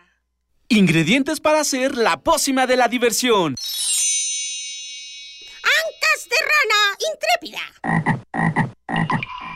Ratones de laboratorio. Plumas de pollo creativo. Mm, medio litro de carcajadas. Y listo. Revolvemos todo y decimos... Hocus Pocus, la revista de los peques y no tan peques. Todos los sábados de las 10 a las 11 de la mañana por el 96.1 de FM. Diviértete aquí en Radio UNAM. La junta, la junta. Ya casi llego. Ya no llegué. ¡Espere! ¡Por favor! Aquí, aquí está mi boleto. Lo siento, joven. Ya no puede pasar. ¡No! Hola, amiguis. Hola, Tere. Ya nos tenemos que ir. Nos vemos. Bueno, tomaré mi café sola. No te quedes fuera. Si tu INE no tiene un 18 en los recuadros de atrás, ya no es vigente y tienes que renovarla. Si no tiene números, checa su vigencia en la parte de enfrente. Ahora que renové mi INE, soy parte de las decisiones del país. Instituto Nacional Electoral, INE. La felicidad sale de tu cartera. Lo que te falta está al alcance de tu tarjeta. Gasta, gasta. Es la única manera de vivir. Radio UNAM te invita a contemplar las delicias del capitalismo y las manías perversas del Homo sapiens en la puesta en escena Radio Shed, espectáculo de María Sandoval. Todos los sábados de septiembre a las 19 horas en la sala Julián Carrillo de Radio UNAM, Adolfo Prieto 133, Colonia del Valle. Entrada libre. ¿Qué es lo último que escucharás antes de que acabe el mundo? Para nosotros, tu opinión es muy importante. Síguenos en Facebook como Prisma RU. Queremos conocer tu opinión. Síguenos en Twitter como arroba PrismaRU. Dos con treinta y un minutos y bueno, pues en nuestras redes sociales nos llamó eh, Cristina Cristina Ovier dice hace rato que escucho lo del muro, eh, dice pero ya hay muro, en Sonora lo conocí pintado de verde, es impactante ver sobre Tijuana las cruces blancas representando las muertes de aquellos que intentan cruzar por el río Bravo, en Rosarito me tocó ver personas tratando de zafarse de la policía, lo que me dio mucha pena fue ver las banderas de ambas naciones, de qué manera se da esto del muro, el muro del que tanto hablan ya está hecho, ¿qué opinan ustedes como universitarios? ¿Qué características tendrá? Creo que nos están distrayendo con el famoso muro del señor Trump. Muchas gracias, Cristina Ovier, por su, por su llamada, por su comunicación con nosotros aquí en Prisma. Pues efectivamente, pues el muro es cuando ya no tenemos ese diálogo, sensibilidad, muchas de las políticas nos rebasan, cómo contener toda esa migración que hay de un país a otro, que no solamente vivimos en México, sino en otras partes del mundo. Muchas gracias por su llamada. En Twitter, saludos a Rocío Jaramillo, Beatrice, Jacobsen y Ar. Eh, bueno, gracias. Y en Facebook, a Mark y Gabriela Padierna, Mark Segers, muchas gracias por sus comunicaciones con nosotros aquí en Prisma RU. Dos con 32 minutos y hoy se cumplen 16 años de la conmemoración del Día Mundial de la Preservación de la Capa de Ozono. ¿De qué se trata? Isaí Morales nos platica. Adelante, Isaí. Buenas tardes, Deyanira, amigos de Prisma RU. Este 16 de septiembre se celebra el Día Mundial para la Conservación de la Capa de Ozono, instituido en 1994 por la Organización de las Naciones Unidas con el objetivo de sensibilizar a la población mundial sobre esta problemática. A partir de 1987, año en que se adoptó el Protocolo de Montreal para la protección respectiva, se logró un recorte sustancial en la producción de compuestos clorofluorocarbonados, principales responsables de la destrucción de la capa. Daniel Lara, académico de la Facultad de Estudios Superiores Acatlán de la UNAM, explicó su importancia. La capa de ozono es una formación natural que reviste a la Tierra, al planeta, y la protege de los rayos, las radiaciones ultravioleta del Sol. Si estas eh, radiaciones pasaran directamente a la Tierra, la vida sería imposible. Los elementos químicos principales que están ocasionando el daño de la capa de ozono son los hidrofluorocarbonos, que este, estaban presentes en varios productos industriales, entre ellos los sprays para el cabello, el combustible de los aviones, el gas que se necesita para los refrigeradores, o sea, diversos eh, elementos de la vida moderna. Los hidroclorofluorocarbonos son sustancias que agotan esta zona y generan potentes gases de efecto invernadero, casi 2.000 veces más poderosos que el dióxido de carbono en sus efectos sobre el calentamiento global. De acuerdo con la Secretaría de Medio Ambiente, México se comprometió a eliminar en 2040 el total de los hidroclorofluorocarbonos, de acuerdo con datos oficiales, en 2015 se eliminaron el 97.5% del consumo de sustancias agotadoras, al eliminar los clorofluorocarbonos, el tetracloruro de carbono, los salones y el bromuro de metilo.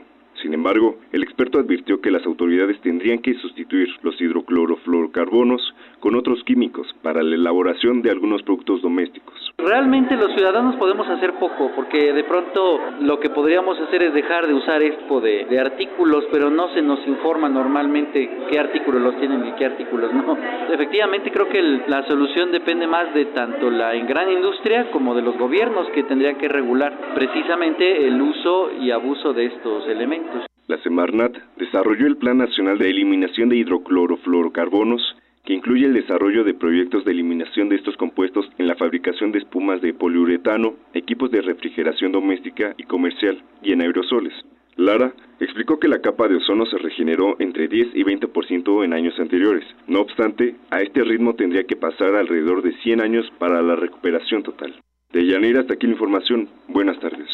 Gracias, Isaí. Muy buenas tardes.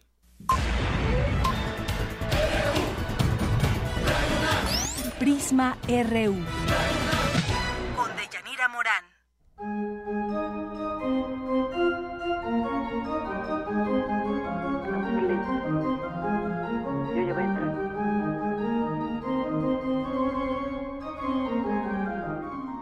Las dos, son las dos con 36 minutos y le doy la bienvenida a Dulce Wet, es la jefa de discoteca de aquí de Radio UNAM y colaboradora en este espacio, en esa sección de Melomanía. ¿Qué tal, Dulce? ¿Cómo estás? Muy buenas tardes. ¿Qué tal? Muy buenas tardes, de Yanira, de Yanira Morán y toda la audiencia de Prisma RU de Radio UNAM.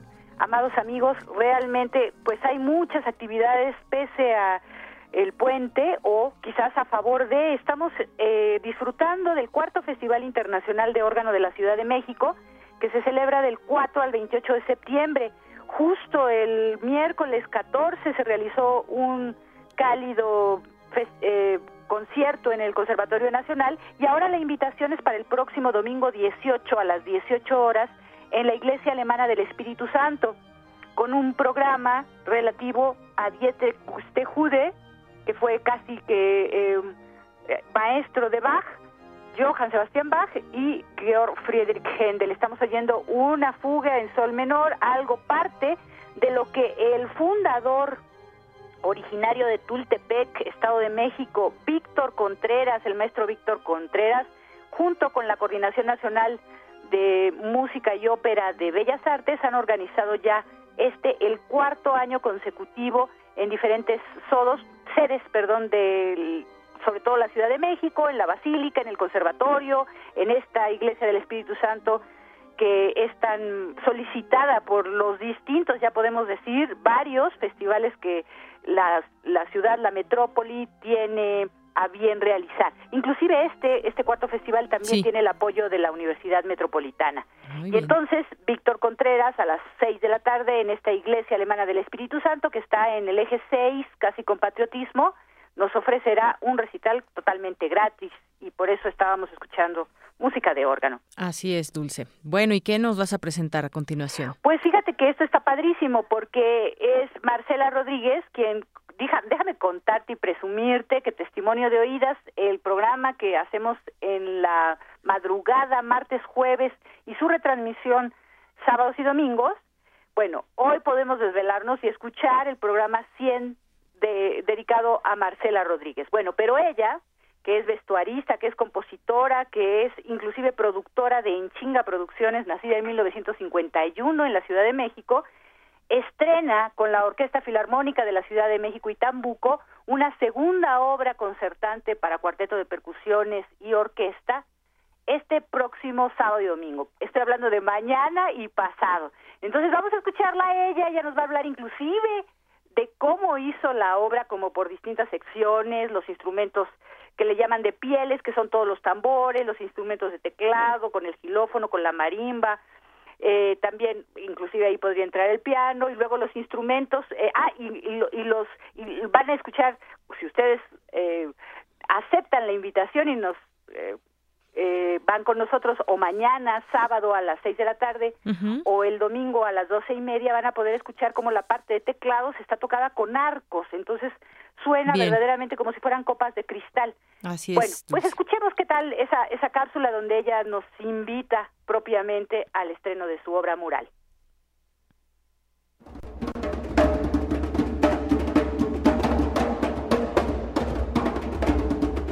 Estimado público de Prisma RU, soy Marcela Rodríguez y en este momento les estoy hablando porque los quiero invitar a mi concierto de este sábado mañana 17 y 18 de septiembre eh, estrenaré una obra que se llama Mural, escrita especialmente para el ensamble Tambuco, ensamble de percusiones y orquesta de cuerdas.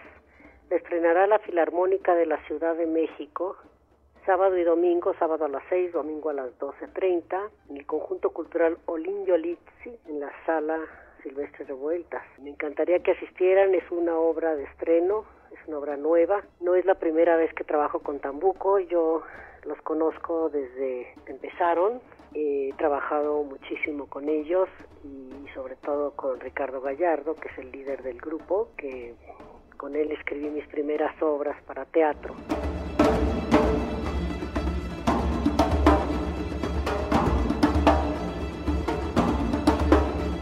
Esta obra que voy a estrenar sábado y domingo se llama Mural porque desde que empecé a concebirla y escribirla me imaginé una pared inmensa, estilo muralista mexicano.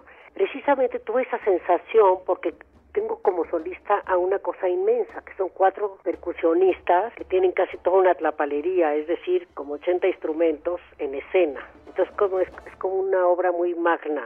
Y yo fusiono las cuatro percusionistas, los fusiono con la orquesta de cuerdas. Entonces para mí fue la sensación de estar haciendo un mural, un mural sonoro, pero al mismo tiempo yo lo, lo percibía como algo visual también.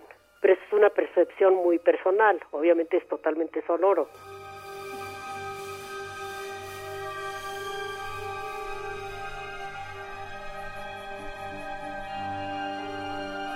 Lo va a dirigir Scott Joe, que es el director titular de la Orquesta Filarmónica de la Ciudad de México. Y pues estoy muy emocionada. Este es mi segundo concierto que escribo para tambuco y orquesta. El pasado se llamaba Vértigos y eran como nueve movimientos, pero con orquesta sinfónica completa.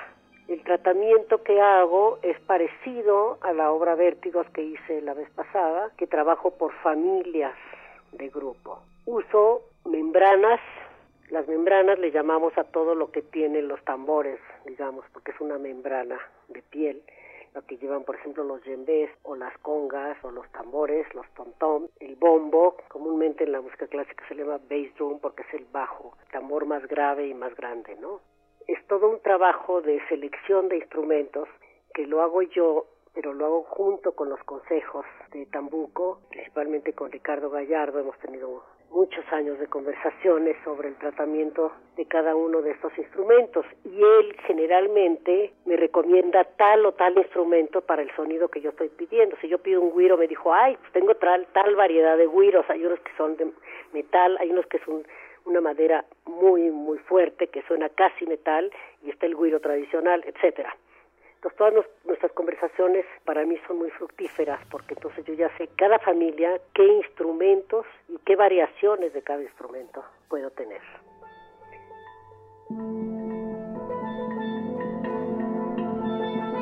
pues esa es más o menos la descripción de mi obra que se llama Mural y los invito este fin de semana, sábado y domingo, a que se acerquen a escuchar este maravilloso ensamble tambuco. También les recomiendo que, bueno, la Orquesta de la Ciudad de México es una de las mejores orquestas del país y ahora pues tiene un gran director. Nosotros tuvimos varios años con José Arián, que fue un gran, gran director que sentó unas bases maravillosas con la orquesta, que es estar incluyendo obra sinfónica mexicana, sobre todo de compositores vivos, y la maravilla de Scott Joe es que está siguiendo esta tradición y está incluyendo a los compositores mexicanos. Entonces sí les recomiendo mucho que estén pendientes de toda la cartelera de la Orquesta Filarmónica de la Ciudad de México porque siempre va a estar teniendo estrenos de los compositores que ustedes pueden conocer actualmente. Bien, pues muchas gracias a Marcela Rodríguez que nos invita a ese concierto y bueno, todo esto que nos platica Dulce. Sí, Dulce. Eh, pues ahora vamos con otra invitación también fantástica. Resulta que nos vamos a platicar, o más bien, Rosana Lara, que es doctora en musicología, ella hizo una tesis sobre el arte sonoro en México. Bueno, ella elabora las notas a programa del concierto que presenta Mario Lavista en el Colegio Nacional. Estos conciertos son verdaderamente tradicionales, o martes o jueves, se hacen cuatro o cinco al año. Este próximo martes a las siete de la noche, Mario dará una plática previa en donde nos hablará de Pierre Boulez, quien murió, si ustedes recordarán, en enero y apenas en febrero realizamos diez programas en como homenaje. una, un gran compositor y director de orquesta francés que estudió con Olivier Messiaen y él eh, apoyó sobre todo esta sabiduría que tenía en el terreno de las matemáticas, entonces su música es del serialismo que le llaman integral, cuando tienen que contar 12 sonidos para volver a repetir otra vez alguno de ellos, pero en una forma colosal. Y por otro lado, eh, John Cage, eh, nacido en 1912 y muerto apenas en 1992, que fue un gran experimentador, compositor, filósofo, teórico, micólogo y que precisamente trabaja mucho tiempo con el azar. Bueno, ellos dos llegaron eh, por azares de la vida verdaderamente de Darmstadt, que fue esta sede alemana después de la Segunda Guerra Mundial donde se desarrollaron eh, pues la vanguardia verdaderamente de eh, en esta época, bueno, tenían pensamientos totalmente opuestos, pero lograron establecer una relación eh, epistolar a través de cartas hasta que murió Cage. Muy bien. Entonces, este, es fascinante. Escuchemos lo que nos dice Rosana Lara. Adelante. Y me despido. Hasta luego. Hasta luego.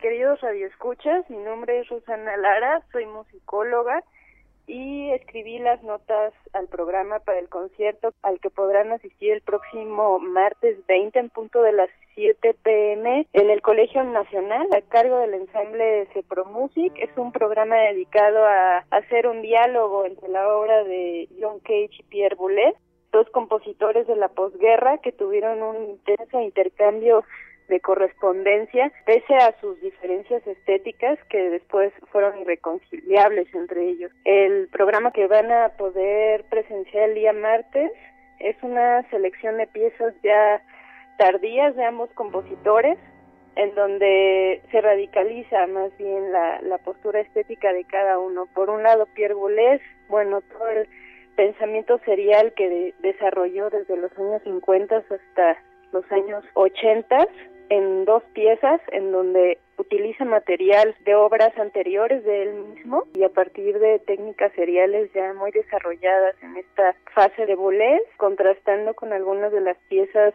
tardías de John Cage, en donde sigue explorando desde otras formas toda su estética de la indeterminación y de la libertad digamos, que él quería proporcionarle a los sonidos para dejarlos ser en su potencial de indeterminación y ambigüedad. Entonces, las obras que van a escuchar son mundos sonoros completamente contrastantes y al mismo tiempo rememorando la relación y el intercambio que estas dos posturas, podríamos considerarlas del modernismo y del posmodernismo en la música, marcaron gran parte de la música contemporánea hasta hoy en día.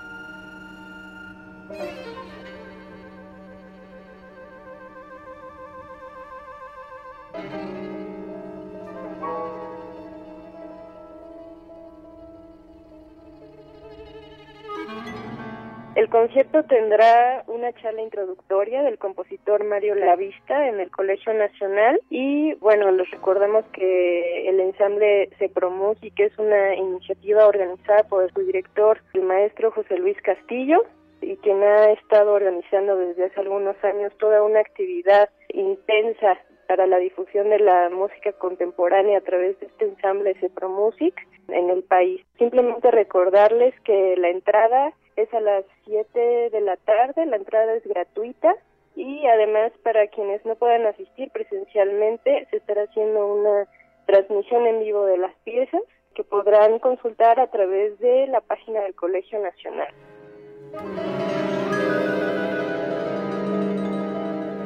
Pues nuevamente invitarlos a que puedan asistir el día martes 20 al Colegio Nacional y por ahí nos estaremos viendo. Un cordial saludo.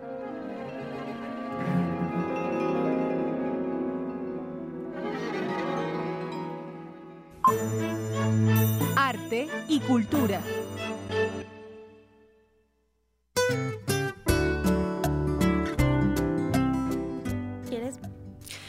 Dos con cincuenta minutos y ya está aquí con nosotros Tamara Quirós porque pues vamos a seguir platicando sobre esta triste noticia de Teodoro González de León, emblema de la arquitectura mexicana. Bienvenida otra vez, Tam. Gracias, Dayanira. Así es, bien lo mencionas, es un emblema de la arquitectura mexicana.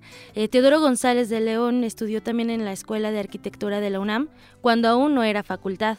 Fue discípulo del arquitecto Mario Pani, al que podemos ubicar por su diseño del conjunto habitacional de Nonoalco, eh, Tlatelolco. Estudió en Francia, trabajó en el taller de Le Corbusier. Su obra eh, también abarcó la escultura y la pintura. Y bueno, en la línea de Yanira nos acompaña, y lo agradecemos de antemano, el arquitecto José Ávila Méndez. Él es catedrático de la Facultad de Arquitectura de la UNAM. Arquitecto, muy buenas tardes y muchas gracias por tomar la llamada. Buenas tardes, encantado. ¿Qué nos puede decir, eh, arquitecto, acerca de, del legado y la influencia de González de León en la arquitectura mexicana? Pues mire, una característica fundamental de la arquitectura que tiene calidad es su trascendencia. Y en el caso de González de León, desde muy joven dejó una profunda huella en la arquitectura y el urbanismo mexicano porque él participó siendo estudiante en el proyecto de conjunto de lo que es ahora la ciudad universitaria y que fue retomado por los encargados y responsables del proyecto que eran eh, el arquitecto El Moral y el arquitecto Mario Pani. Así es. Eh, tengo entendido que usted tuvo una cercanía profesional con el arquitecto Teodoro. Bueno, tuve la oportunidad de conocerlo y tratarlo eh, en varias ocasiones.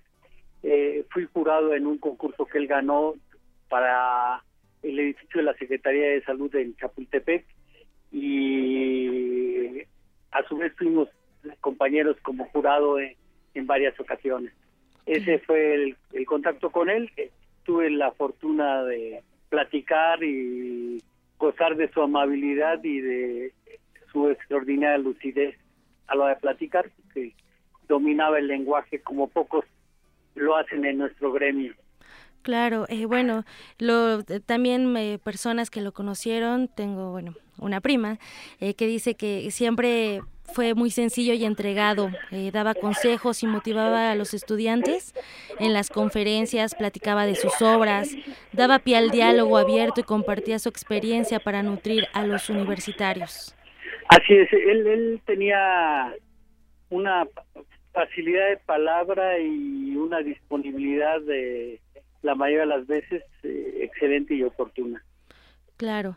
Y en cuanto al, legado, eh, esta parte que, bueno, él, él trataba de hacer eh, una fusión entre el espacio público y, el, y, y todos los alrededores del, de los edificios que construyó, los monumentos, basándose en, esta parte prehispánica.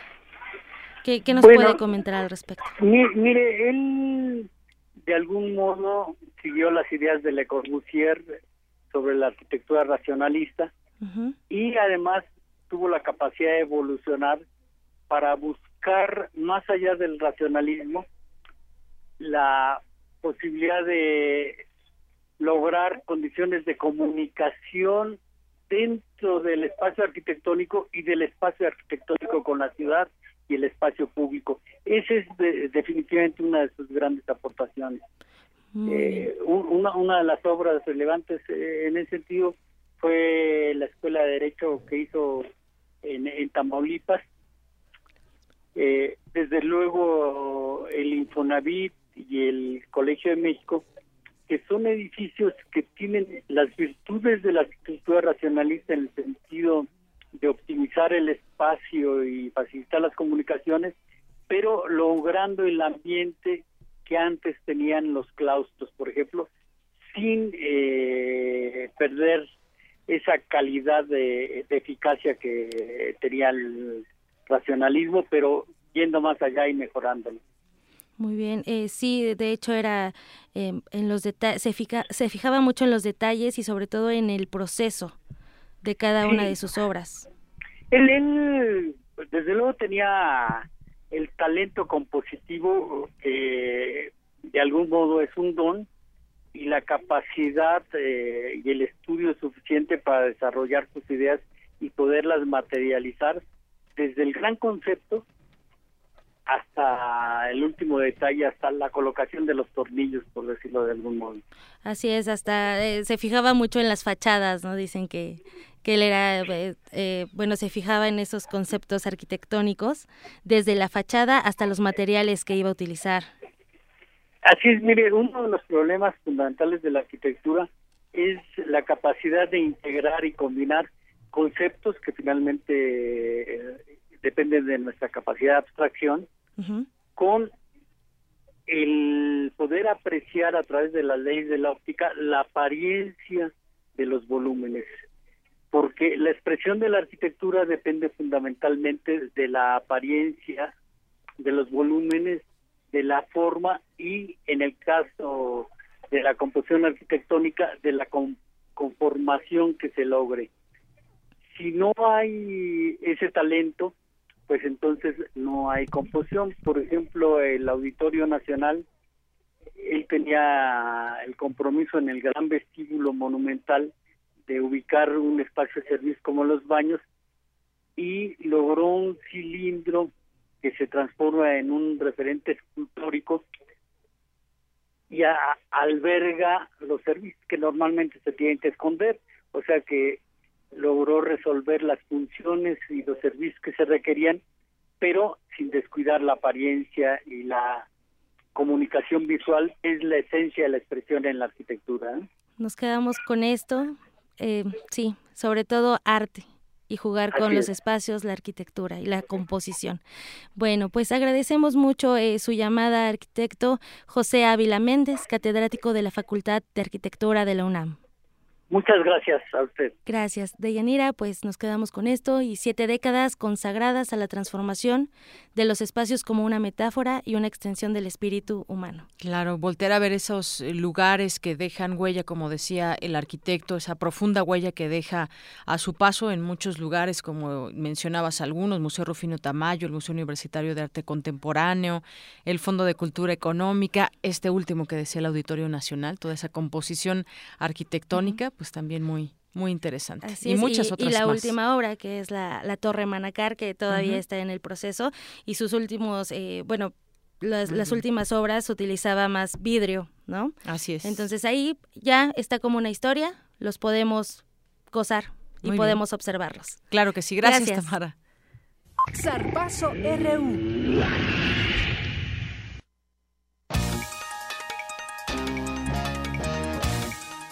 Porque el zarpazo ya llegó también.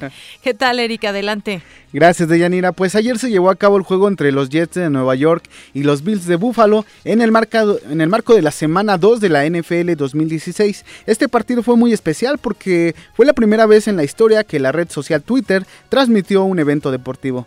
Esa plataforma de comunicación pagó 10 millones de dólares a la NFL para transmitir 10 de los 16 juegos que habrá los jueves por la noche durante el presente campeonato. Twitter ya está en negociaciones para albergar también juegos de la NBA y de la Major League Soccer. El partido fue ganado por los Jets por un marcador de 38 puntos a 31, en lo que fue un duelo muy apretado hacia el final del mismo. Y ya que estamos hablando de fútbol americano, eh, les recordamos que Radio UNAM les llevará hasta sus oídos los juegos de los Pumas CU en el campeonato 2016 de la Liga Mayor de la UNEFA. El próximo sábado 24 de septiembre a partir de las 11.50 de la mañana podrán seguir a través del 96.1 de su FM todas las acciones del cuadro de la UNAM, de la UNAM que se enfrentan a los Leones de la Nahua Cancún.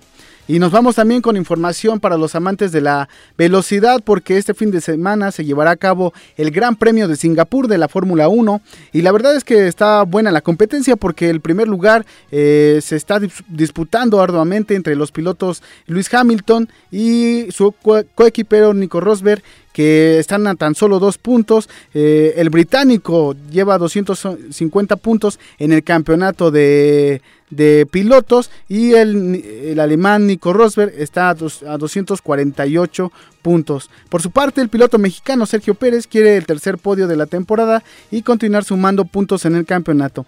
El conductor tapatío anunció que después de la carrera de Singapur y antes del Gran Premio de Malasia, revelará cuáles son sus planes para la temporada 2017. Se dice que el mexicano ha recibido ofertas de Ferrari o que seguiría en Force India porque el empresario Carlos Slim compraría esa escudería. En fin, hay muchos rumores, pero ya el Checo Pérez nos aclarará pronto en qué equipo estará su futuro. De Yanir es la información deportiva que tengo el día de hoy. Nos escuchamos el lunes. Claro que sí, Eric. Muchas gracias. Muy buenas tardes. Y nos vamos rápidamente con mi compañera Dulce García, que nos tiene lo último en la información. Adelante, Dulce. Así es, Deyanira, buenas tardes a ti y al auditorio.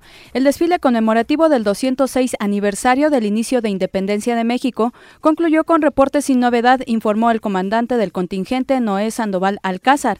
Participaron más de 23 mil elementos de las Fuerzas Armadas. Las fuertes lluvias en Tapachula, Chiapas, dejaron dos personas muertas, así como inundaciones en 27 colonias. Al menos 24 personas murieron y otras 31 resultaron heridas en un atentado suicida perpetrado hoy contra una mezquita en un área tribal del noroeste de Pakistán, informaron funcionarios de la administración política local. Y el Festival Internacional Cervantino, programado del 2 al 23 de octubre, rendirá homenaje al escritor mexicano Ignacio Padilla, quien falleció el mes pasado en un accidente. Esta información. Es la información de Yanira. Buenas tardes. Gracias, Dulce. Muy buenas tardes. Nos despedimos. Que tenga usted un excelente fin de semana. Yo soy de Yanira Morán y en nombre de todo este gran equipo le deseo que la pase muy bien y lo espero el lunes en punto de la una.